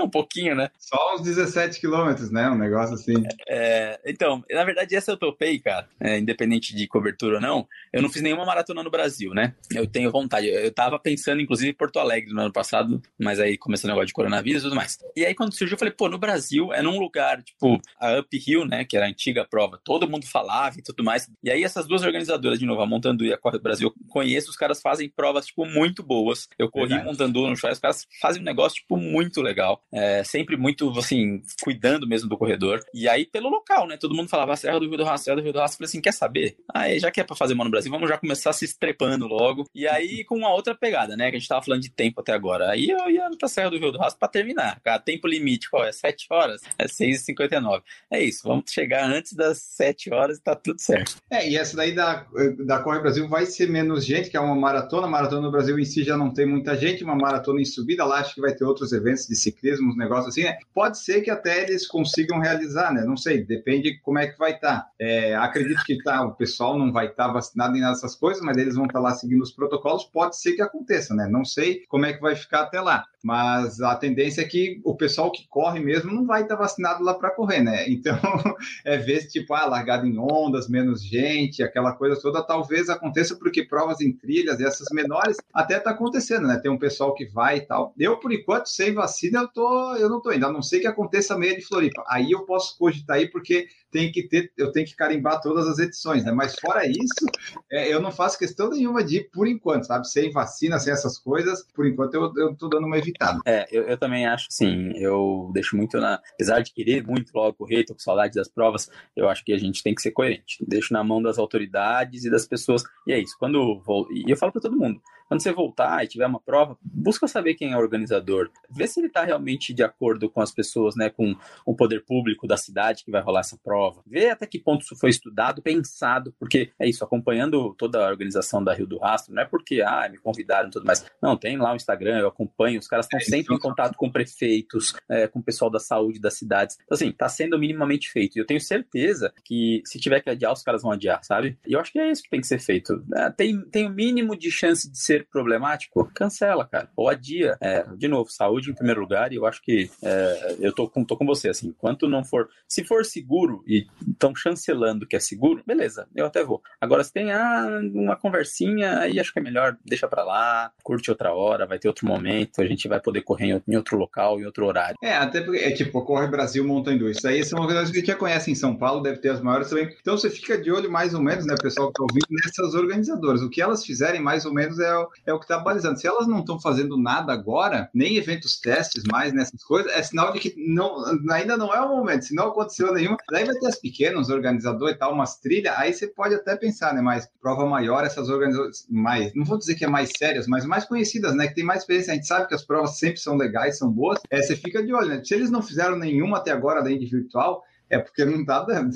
Sim, sim. É, e por isso que o Iron é uma coisa preocupante, né? É porque é um grande organizador, é porque é um organizador sério, independente de não ser corrida, né? Ser triatlo, mas é isso, é um cara que não vai colocar em risco os seus atletas ou seu staff. Então, quando um organizador grande como esse, né? Poderia ter sido a Corre Brasil ou a Montando, toma uma atitude como essa, os outros ligam um alerta e todo mundo fala, opa, pode ser que... Mas enfim, Vamos, tem que pensar positivo. Enquanto não tá desmarcada, tá marcada. Então, bora treinar. Exatamente. Aí você vai treinando. Você tá treinando onde para pegar a subida? Você tá treinando em subida?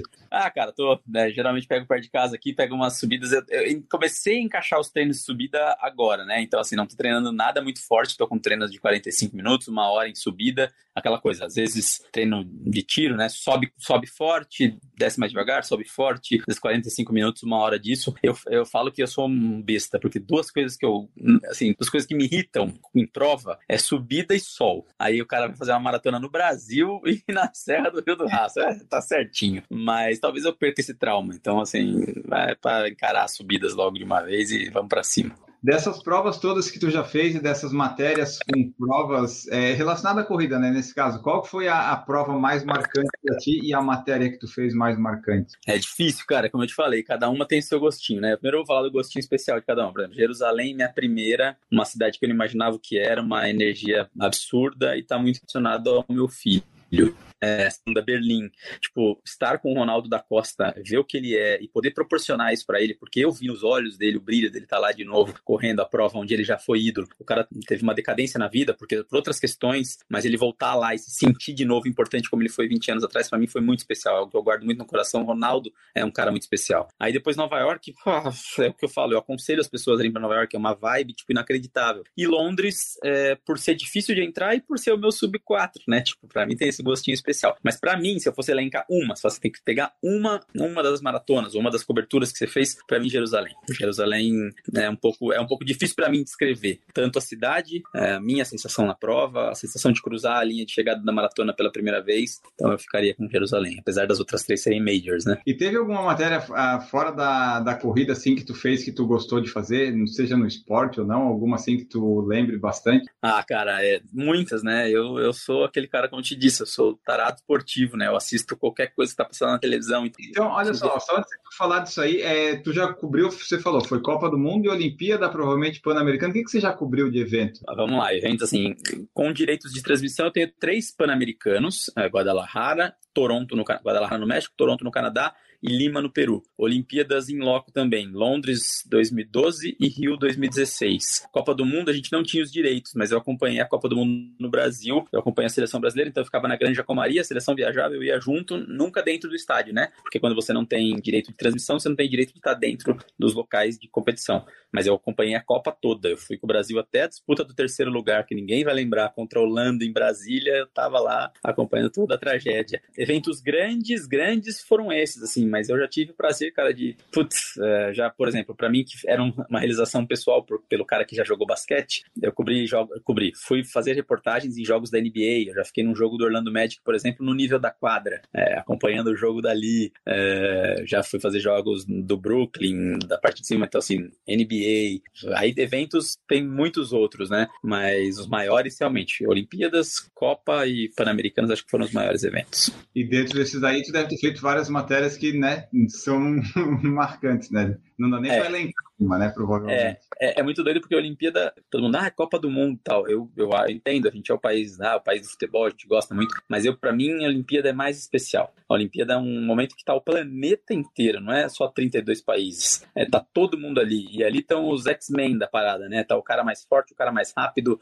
o, tá, tá tudo que tem de melhor tá ali na Olimpíada. E por ser torcida do mundo inteiro. E o maluco da Olimpíada é que, tipo, beleza, tô lá com a credencial, você acaba trabalhando 10, 12 horas numa Olimpíada, enfim, porque tem muita coisa para fazer, mas depois que acaba o seu período de trabalho, você tem um, uma credencial que é tipo um green card, que você entra em qualquer coisa. Então aí você pega um cara, porque você é jornalista esportivo, mas você é tarado por esporte. Aí você acaba, você quer brincar, você fala, beleza, tô na Disneylândia e eu tenho o ingresso. Então você sai, tipo, indo assistir um monte de coisa. Nas Olimpíadas eu fiquei muito, acompanhei muito de perto o vôlei brasileiro, porque a gente procura, né, as emissoras procuram esportes que o país se destaque. Então eu tava acompanhando muito de perto o vôlei nas duas edições. Tem histórias maravilhosas acompanhando o vôlei em Londres, por exemplo, 2012, estava ali na beira, né, na beira da quadra, é, tem a virada épica do Brasil contra a Rússia, depois daquela história que o Brasil tinha perdido, e ali o Brasil vai, o Brasil ganha no tie break, aí as meninas são medalha de ouro, bicampeãs olímpicas, e acompanhando de perto, enfim, fiquei muito no vôlei. Mas aí acabava, tipo, catava credencial, falei, peraí que eu vou ali ver o Bolt correr no estádio ali, peraí que eu vou ali ver o Roger Federer jogar na, na grama de, de,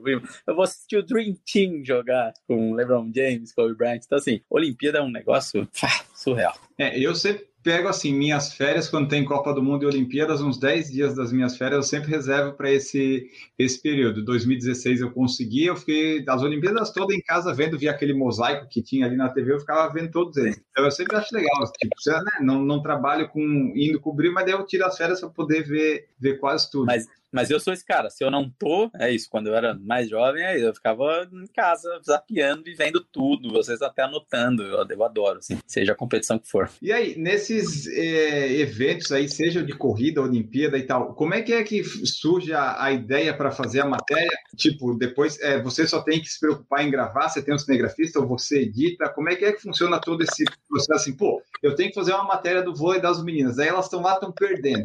Aí você já tá com uma matéria na cabeça, sei lá, eu ser assim, né? Daí de repente elas viram, daí você tem que mudar as coisas. Como é que funciona tudo isso? É, nesse exemplo do vôlei é exatamente assim, né? Você vai lá para cobrir o jogo, sei lá, Brasil e Estados Unidos. Você vai para fazer a reportagem, você começa, o jogo começa primeiro set, você dá Brasil, você tá lá encaminhando por um, lado, por um lado, de repente Estados Unidos começa a virar a partida, você já vai encaminhando a reportagem para um outro, e dentro disso tem personagens que a gente fala, né? Ah, começa a partida, sei lá, a Sheila, jogadora do Brasil, tá muito bem, então a reportagem vai ser em cima dela. Mas aí, sei lá, chega no último ponto, foi um ponto que a Fabi, a Libra, pegou com o pé, ela vira, de repente, a personagem mais importante da, da reportagem. Então, assim, é, a, a, reportagem em si, dependendo de um jogo ou de uma competição, ela é muito mutável, né? Ela vai mudando de acordo com o que está acontecendo. Isso não tem a dúvida. Os cronistas, eles odeiam gol no último minuto, né? A matéria tá...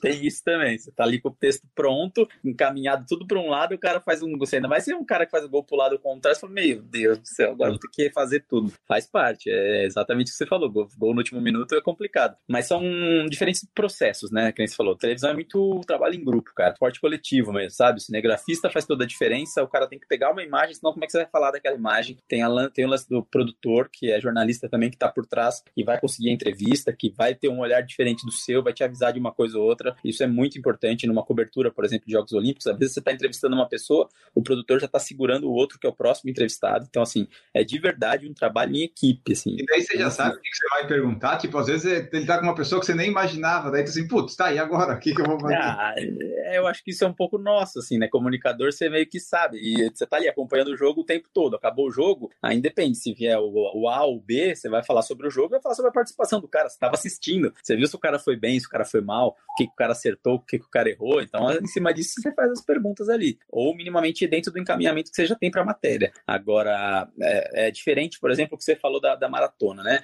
É, quando, quando é uma pauta pensada sem ser um jogo, vamos dizer, uma competição olímpica lá, é uma matéria X, eu vou sair para entrevistar o Enio lá na casa dele. Então eu já tenho a ideia antes, essa ideia já é debatida antes na emissora. Como é que a gente vai fazer esse encaminhamento? Pô, vamos perguntar para o Enio como é que é correr todo dia, vamos perguntar para o Enio por que, que ele corre, ah, qual vai ser o enfoque da matéria. Nada né, obstrui de que eu mude isso durante. Ah, descobrimos que o Enio tem uma coisa muito legal na corrida, então vamos puxar para esse lado também. Mas matérias produzidas previamente, a gente já vai com o encaminhamento. Agora, jogos, assim, esse tipo de coisa, é muito do que está rolando, né? Aconteceu. E, e é isso também. Na maratona, eu vou lá com a historinha pronta. Tá? A gente vai fazer a, a, a, os, os 20 anos do Ronaldo de volta a Berlim. Só que aí o Kipchoge quebra o recorde mundial, cara. Que durava sei lá quanto tempo. O cara pulveriza o recorde mundial e você não vai falar disso? Pô, não tem como você não falar disso. E não tem como você não falar. E aí o meu enfoque principal é o Ronaldo, mas eu tenho o recordista. Tem que achar um link e falar, pô, o Ronaldo foi recordista. Mas tem a imagem do Ronaldo cumprimentando o cara. É isso, acabou. Vamos juntar nisso aqui e vamos embora. Então,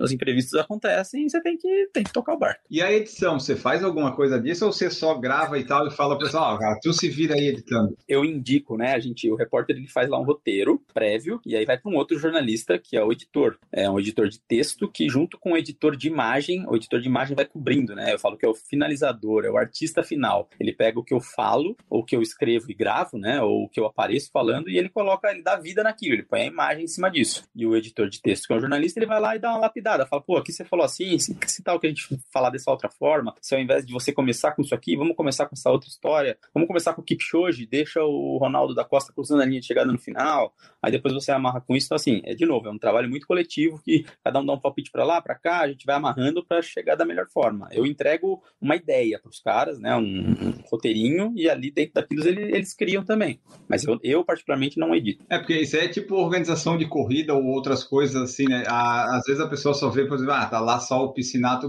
gravando lá. Mas daí tem todos esses negócios, aqueles nomezinhos que aparecem no final do jornal, Sim. todos eles alguma função, né? Editor disso, né? Todos eles fazem alguma coisa que a pessoa de fora, não, mas precisa? Aí tu vai ver na prática, é É, o resultado final fica muito melhor, né? Eu falo, se você se emo... se você um dia assistir uma reportagem em televisão e se emocionar, saiba que não foi só uma pessoa que te fez se emocionar, não é porque aparece o rosto de alguém ali, pô, aquele cara é muito bom. Não, não, tem no mínimo quatro, cinco mãos de pessoas atrás, dando um pitaco, mexendo numa coisa, colocando uma música, uma imagem diferente, coisas que fazem completamente a diferença, né? Então, não é televisão não é esporte, não é corrida de rua, não dá para calçar o tênis e sair sozinho. Você tem que ter um, é um esporte coletivo, tá todo mundo junto. Falando nos esportes, o Gabriel Lima quer saber de você aqui, ó, quais são as dificuldades para inserir outros esportes na televisão aberta, reportagens, coberturas, etc. Porque a, a competição com o futebol é um negócio meio leal, né? Seja em qual emissora for, eu acho, né? É difícil você dizer, putz, tem um negócio lá do Corinthians, do Flamengo, dizer, ah, vamos colocar corrida de rua.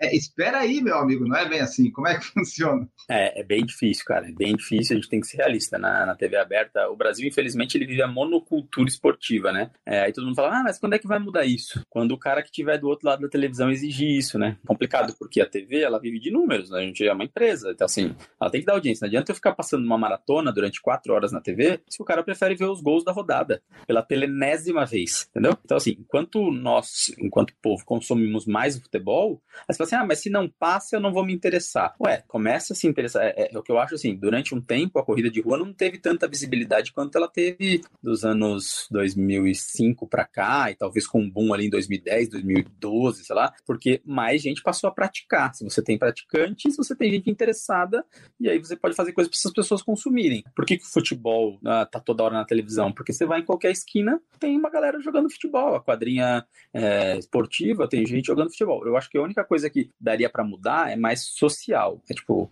vamos ser sinceros, que esportes você praticou no colégio? Deve tá bom, você deve ter tido um outro professor que tentou te dar handball, tentou te dar vôlei. Fez atletismo de verdade no colégio? Não fez. É.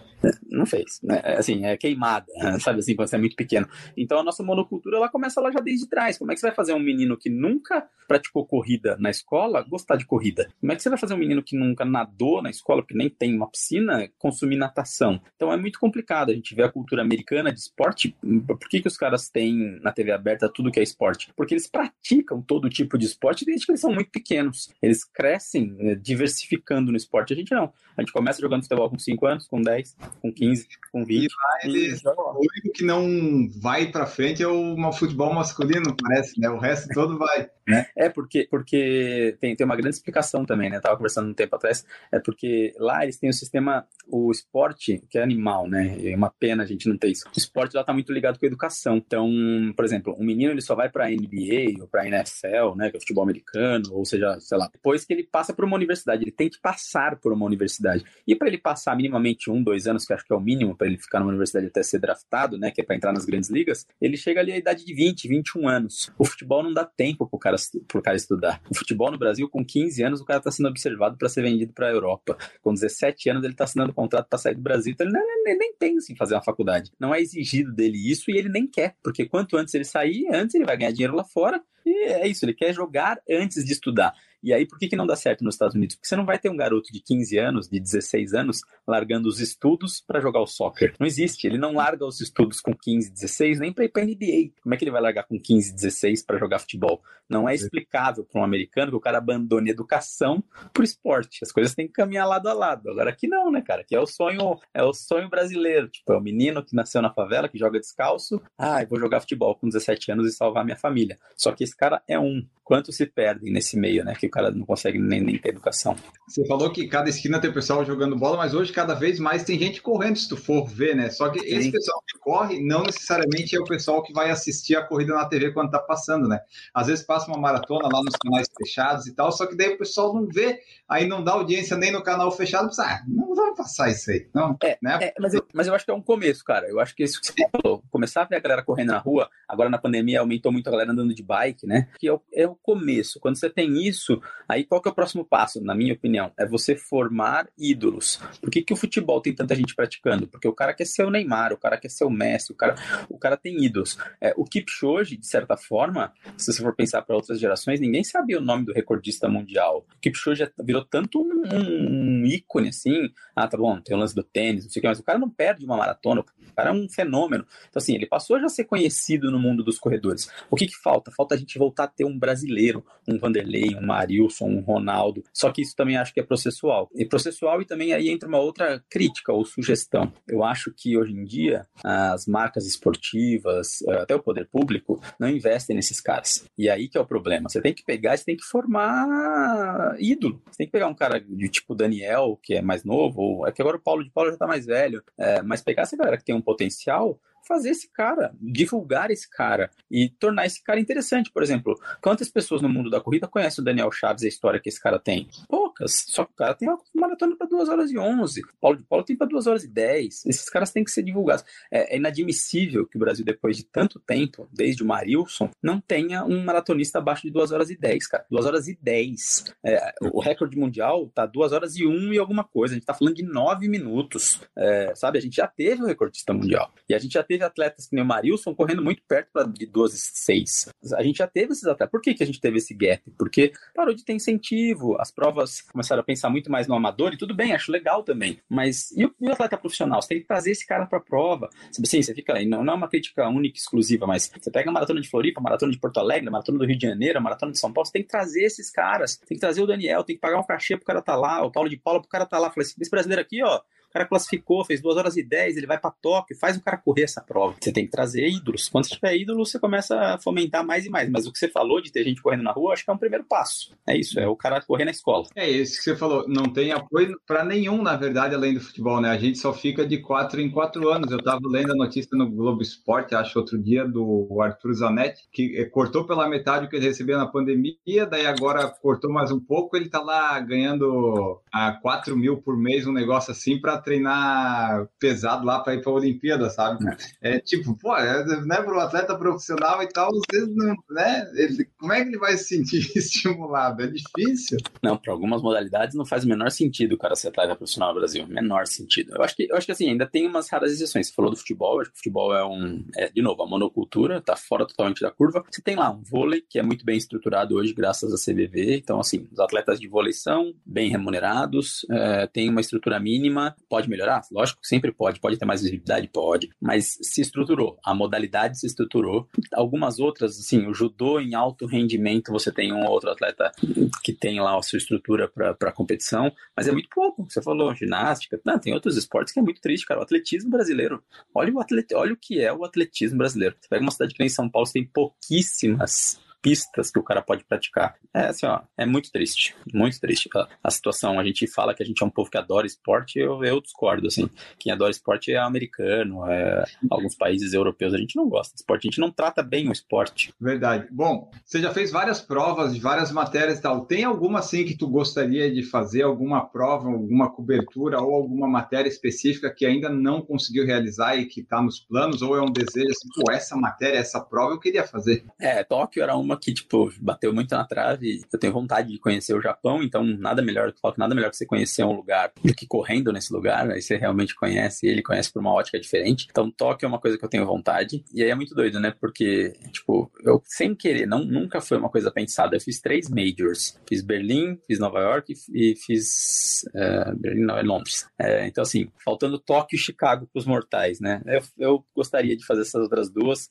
Não acho que tenha tarimba para fazer Boston e não faria Boston se não fosse com índice. Acho que acho que tem essa mística, acho que é legal. Eu gosto dessas coisas assim, tipo, ah, lá só corre quem tem o índice. Você fala, ah, mas isso é seletivo, isso não sei o que, tá, mas eu respeito, eu acho que é bacana. E fora isso, cara, tem uma prova que eu acho que também é emblemática, não sei se eu correria um dia, mas tipo, a Conrads. Eu não sei se eu tenho forças, mas eu acho muito legal, eu acho a ideia muito legal por ser na África, por, por ser uma prova muito intimista, né, que tem representa muito pro povo, uma prova que eu gostaria de, se não correr lá, participar, assistir, ver, cobrir, é, mas correr já não sei, que é meio pesado. É, e assim, para expor mais as corridas na televisão, tem algum projeto, claro, a pandemia tá aí atrapalhando, né, mas assim, pro futuro, tu tem algumas coisas em mente, assim, que tu já pensou, assim, pô, poderia fazer isso, isso e aquilo? Ah, cara, especificamente não, né, eu sempre tô, eu falo que eu, meu chefe não me falava, não é o chatão da corrida, porque se todo toda reunião de pauta eu tava lá, tipo, sugerindo alguma coisa, ou algum personagem, um cara que correu, um cara isso, um cara aquilo. Ah, vamos falar do Daniel Chaves que conseguiu índice, vamos mostrar esse cara que superou a vida dele aí correndo. É uma pauta que eu, eu tentei fazer, né, eu sugeri recentemente antes de começar a pandemia, mas é o, o Nilson, né, que é o cara lá de, do, de Uberlândia, se eu não me engano, que tem trocentas maratonas. É, que, que ele virou, ele virou maratona, né, tem uma maratona com o nome do cara. Então, assim, eu tava sempre sugerindo histórias e tentando levar pra TV aberta a corrida, mas o projeto específico, tipo, ah, vamos, lá, alguma coisa desse tipo, não, porque para você ter um projeto fixo, alguma coisa desse tipo, ele tem que ser vendido, né? É, tem que ser assim, tem que ter patrocínio, tem que ter apoio. E aí entra numa outra dificuldade. Então, assim, a gente ainda estava caminhando como formiguinha, era um cara que gostava de corrida, gosta de corrida, tentando emplacar a corrida ali com boas histórias. Eu acho que também não pode ser a forceps, né? Tem que ser, tem que ser com qualidade e tem que ser algo atrativo, principalmente para quem não gosta de corrida. Na TV aberta eu falo, você tem que pôr uma coisa no ar que não é só para quem gosta. Né? Eu não vou, eu vou uma matéria só para quem gosta de vôlei, só para quem gosta de corrida. Tem que ser para quem gosta de tudo. Então, é, modéstia à parte, tipo, maratona de Nova York, de Jerusalém, a gente tenta mostrar outras coisas além do que propriamente, ah, a prova, quem ganhou, quanto tempo eu fiz. Isso é muito específico pro, pro público de corrida, né? Tem que mostrar o que que envolve, né? Por que que as pessoas vão lá assistir, que abranger o grande público. Então, mas projeto específico não tem não, quem sabe, pós-pandêmico. É, o Gabriel Lima falou que tem a Two Oceans lá, né, também, e os 100 km do frio em Recife, que são boas histórias para você ir atrás. De repente correr, né? É. O, o, o, Lula, o Lula, né, do 100K, inclusive outras lives que eu fiz o pessoal do Bora Correr e tal, ele falou, ah, vai vir correr o 100K. Cara, eu acho Sim. demais essa prova. Eu, eu acho que essa, essas coisas, coisas bonitas de se mostrar, né? Um cara lá no Brasil, no Nordeste, criou uma prova de 100 quilômetros, é feita de uma forma ainda rudimentar em alguns trechos, mas que já virou mística na cabeça dos corredores. Isso é uma baita reportagem. Eu não sei, eu não tenho cancha para correr 100 km, cara. Não, eu, assim, hoje em dia, você tá louco. É, é mais do que dobrar uma maratona. Não, não dá para imaginar isso. Mas eu acho sensacional, assim, cara. Two Oceans, que ele citou também, é uma prova que deve ser muito bonita, né? Tem diferentes distâncias. Eu, eu faria fácil uma Two Oceans, não sei se eu, a mais longa, né? É que para mim a Conrads tem mais história que a Two Oceans. Talvez a Two Oceans seja até mais bonita, mas a história da Conrads é mais, assim, mais forte. Né? Ó, o Jairo Maciel falou aqui, ó, pede para ele contar sobre a maratona de Aruba. Achei foda a matéria. Você foi para Aruba, Você correu lá ou você só filmou? Corri, cara, corri. Foi logo, não fiz a maratona, eu fiz a meia, né? Era a prova, era a maratona de Aruba, eu fiz a meia. Por duas questões. Eu tava voltando de Londres, foi também pintou, era tipo um convite, mais pelo lado do turismo, né? Aí a gente, pô, mas o que, que vai fazer? Eu falei, bom, vamos mostrar a curiosidade do cara ir pra um paraíso para correr. Ao invés dele ir pro paraíso ficar com o pé na areia, ele tá indo para lá para se lascar e tal. E era um pouco esse o mote da matéria, e uma ilha pequenininha, então... Que ano foi isso? Aruba foi 2019. E... Eu, eu, eu recebi uns, uns releases no PFC, acho que era de Aruba, de, dizendo de corrida de rua que tinha lá, eu acho que foi de Aruba que eu recebi nos e-mails. Cara, é muito bem organizada, é organizada por uma galera da Holanda, né? A Aruba tem muita influência holandesa, é, e aí, assim, muito bem organizada, patrocinadora da KLM, que era uma, uma companhia aérea holandesa, e uma prova pequena, mas, tipo, muito charmosa, assim. Cê... Eu não fiz a maratona porque eu tava voltando de Londres e porque a maratona eram duas voltas, e eu tenho um pouco, é meu isso, tá? Eu tenho um pouco de ranço de qualquer prova que você dê duas voltas, porque é aquilo, quando você terminou, você começa tudo de novo, a minha cabeça trava. Então, então, eu tava voltando de um ciclo de maratona, eu falei, não, eu vou faço a meia maratona, que é uma volta no circuito. E é bem legal, você vai até a ponta da ilha e volta, a ilha não é muito grande, então você passa quase por metade da ilha correndo. E, cara, fantástico, assim, muito bonito. Umas curiosidades, tipo, a maratona lá larga três e meia da manhã. E a meia maratona larga cinco, acho. Ou quatro e meia. Não, quatro e meia. Por conta do calor, né? É muito úmido. Muito, muito, muito, muito. Eu, assim, ó, eu larguei, tava no quilômetro sete. Eu falei, mas, gente, o que que tá acontecendo que eu tô molhado? tipo, molhado, molhado. E tava, tava começando a clarear ainda. Então, assim, é muito quente, mas muito quente. É, mas é curioso, né? Uma, uma corrida no Caribe, bem dizer, né? A gente tá ali acima da, da linha ali do Brasil, da Colômbia, então já é bem quente. E, ah, meu pai tá, assim, o cara quer curtir umas férias com família e a opção de correr, putz, o cara vai se divertir. Termina, a prova termina dentro de um hotel, né? E esse hotel já é pé na areia. Você termina já, se quiser terminar e já ir nadar, já dá. Aruba é ali um pouquinho acima da Venezuela, é isso, Sim, né? Venezuela, Colômbia, você vai pelo, você pode ir de barco, no caso, né? Assim, sei lá, navio pela Colômbia, pela Venezuela, ou voo, tá ali bem pertinho, é isso aí mesmo. Ó, eu tava vendo aqui, a temperatura em Aruba agora tá em 29 graus, o vento tá sempre ali entre 30 e 35 km por hora, tá? Coisa pouca o, o vento lá em Aruba. Tá? É, um lugar, é um lugar, a gente fez matéria sobre isso também, é um dos principais lugares no mundo de windsurf e kitesurf, exatamente por conta do vento. Mas, cara, esse vento não refresca nada, assim, ó.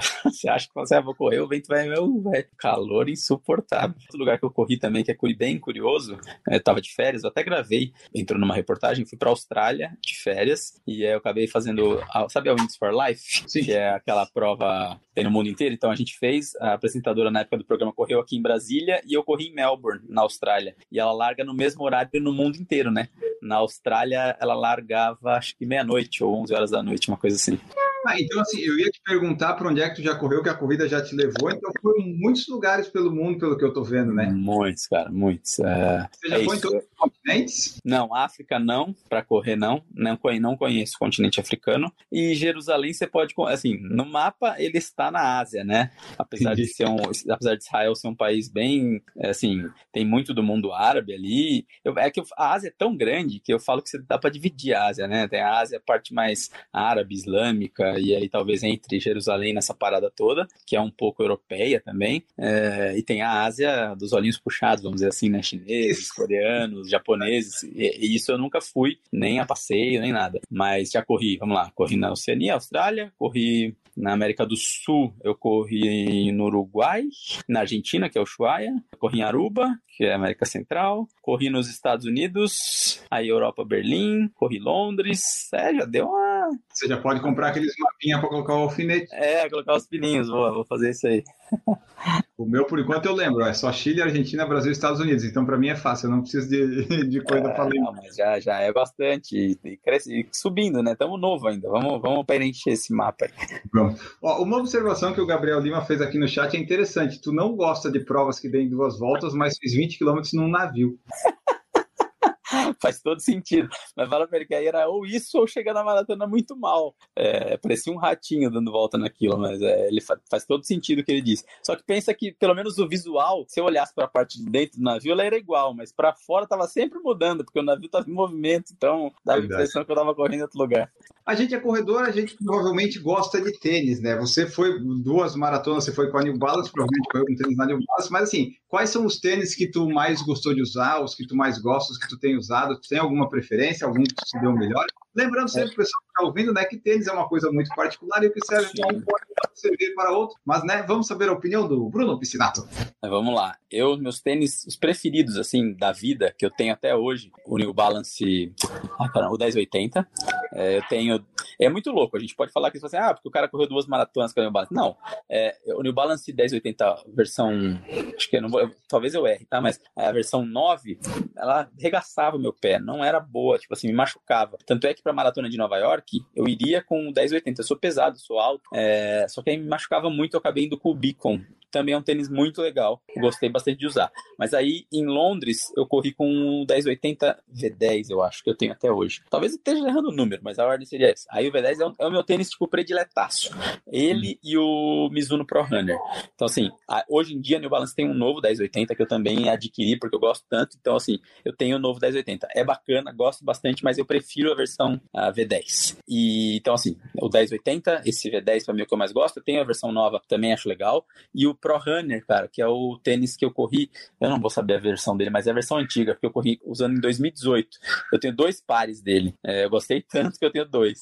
Um eu rodei 700 quilômetros, aposentei, que é o tênis da minha primeira maratona. E, e, é isso, né? Você tá falando assim sobre gosto, não é? A Mizuno nunca me deu nada, nunca me levou assim para prova nenhuma, assim, nunca. Mas eu gosto do tênis. É um tênis que para mim não tem nada de uau, né? Assim, não é um tênis diferentaço ou que tem placa disso ou daquilo, mas que para mim serviu muito. E aí hoje atualmente eu tô usando o Pegasus Turbo 2. Eu dei uma, é... cara, eu tênis de corrida da Nike eu não me adaptei com nenhum, assim, não experimentei esses de de placa, Vaporfly, essas coisas, aí, eu nunca experimentei, né? Porque eu não sou esse tipo de corredor. O Pegasus para mim eu não gostei, o Vomero eu, eu não gostei. Agora o Pegasus Turbo eu tô, tô curtindo, então é uma forma acho que um pouco diferente do Pegasus. Tô usando ele uso meu Pro Runner ainda que tá ali, tenho meu, meu 1080, basicamente são esses três agora que, que eu acabo usando. É, mas é o que você falou, tênis acho que é muito particular. Eu, hum. eu, eu tenho um, já agora uso menos, um Go Run da Skechers. A Skechers eu acho que é uma marca pouco falada no Brasil, assim, é uma marca muito gostosa. Eu, particularmente, os poucos tênis que eu experimentei, eu sempre gostei bastante. Atualmente preciso comprar um Skechers aí para ter, ter no revisamento. Maravilha! Bom, pessoal, então essa foi nossa conversa aqui com Bruno Piscinato, jornalista esportivo, corredor também, contando aí um pouco da história dele na corrida, com esporte, fazendo matérias e correndo e tudo mais. Esperamos que vocês tenham gostado, vocês mandem, vocês sabem, né? Manda seus feedbacks, compartilha, manda sua mensagem, diz o que, que achou, posta nas redes sociais, manda para os amigos, para os inimigos. Você vai nos ajudando aí a divulgar o podcast cada vez mais. Essa daí é a forma gratuita, né? E você pode apoiar financeiramente se quiser o nosso projeto através de PicPay, de Padrim e de Apoias, ou fazendo um Pix para por falar em correr, gmail.com. Então, tem essas formas aí, né? Você pode ajudar o projeto financeiramente ou compartilhando, ouvindo, baixando, indo no YouTube, curtindo e divulgando para todo mundo o podcast. E agora vou me despedir do convidado, Bruno Piscinato. Muito obrigado pela sua presença. Deixa aí tua mensagem final, teu tchau, tuas redes de contato e muito obrigado. Valeu, Enel. Um prazer falar com você, cara. Parabéns pelo trabalho que você faz. Acho que divulgar a corrida é difícil no Brasil mas ao mesmo tempo é muito prazeroso. Acho que é um esporte que muda a vida de muita gente, né? São dois aspectos. Tem a corrida que a gente estava falando de alto rendimento, é, né? Que a gente espera que o Brasil volte a brilhar um dia, quem sabe na maratona e outras instâncias, mas a, a corrida ela tá por trás de muitas outras coisas, assim, né? Psicologicamente, ela salva vidas, ela muda a vida de muita gente. Então, falar sobre esse assunto é sempre muito legal. Obrigado pelo espaço aqui, onde muito faixa preta da corrida já passou, já já gravou com você. Eu sou um mero corredor aí, que esforçado, aquele cara que está lá atrás no pelotão, mas que faz por amor também e também gosto de divulgar exatamente por, esse, por essa questão de mudar vidas, né? Eu acho que a corrida pode ser um elemento para isso, a gente sair do sofá um pouquinho, é, se movimentar um pouquinho, cada um no seu limite, cada um com a sua busca. Acho que é sempre muito legal. Obrigado pela oportunidade. E é isso. Quem quiser me acompanhar, estou no Instagram, é, é piscinato com dois Cs, mas também estou lá na Record TV. Atualmente a gente não está falando de esporte, mas a gente espera que em breve estejamos. É, esperamos também que essa pandemia acabe logo. Quem sabe a gente se encontra em Floripa uma hora dessas para correr. Já corri aí, mas agora a próxima vez que eu for já, já te aviso antes, a gente já corre junto. É, acho que esse é um dos baratos da corrida também. Obrigado por todo mundo aí que participou e foi um prazer, cara. Até uma próxima. Eu que agradeço. Ficamos por aqui então, pessoal. E a frase final de hoje é a seguinte: se você acredita que pode ou acredita que não pode, em ambos os casos você está certo. Voltamos no próximo episódio. Um grande abraço para todos vocês e tchau.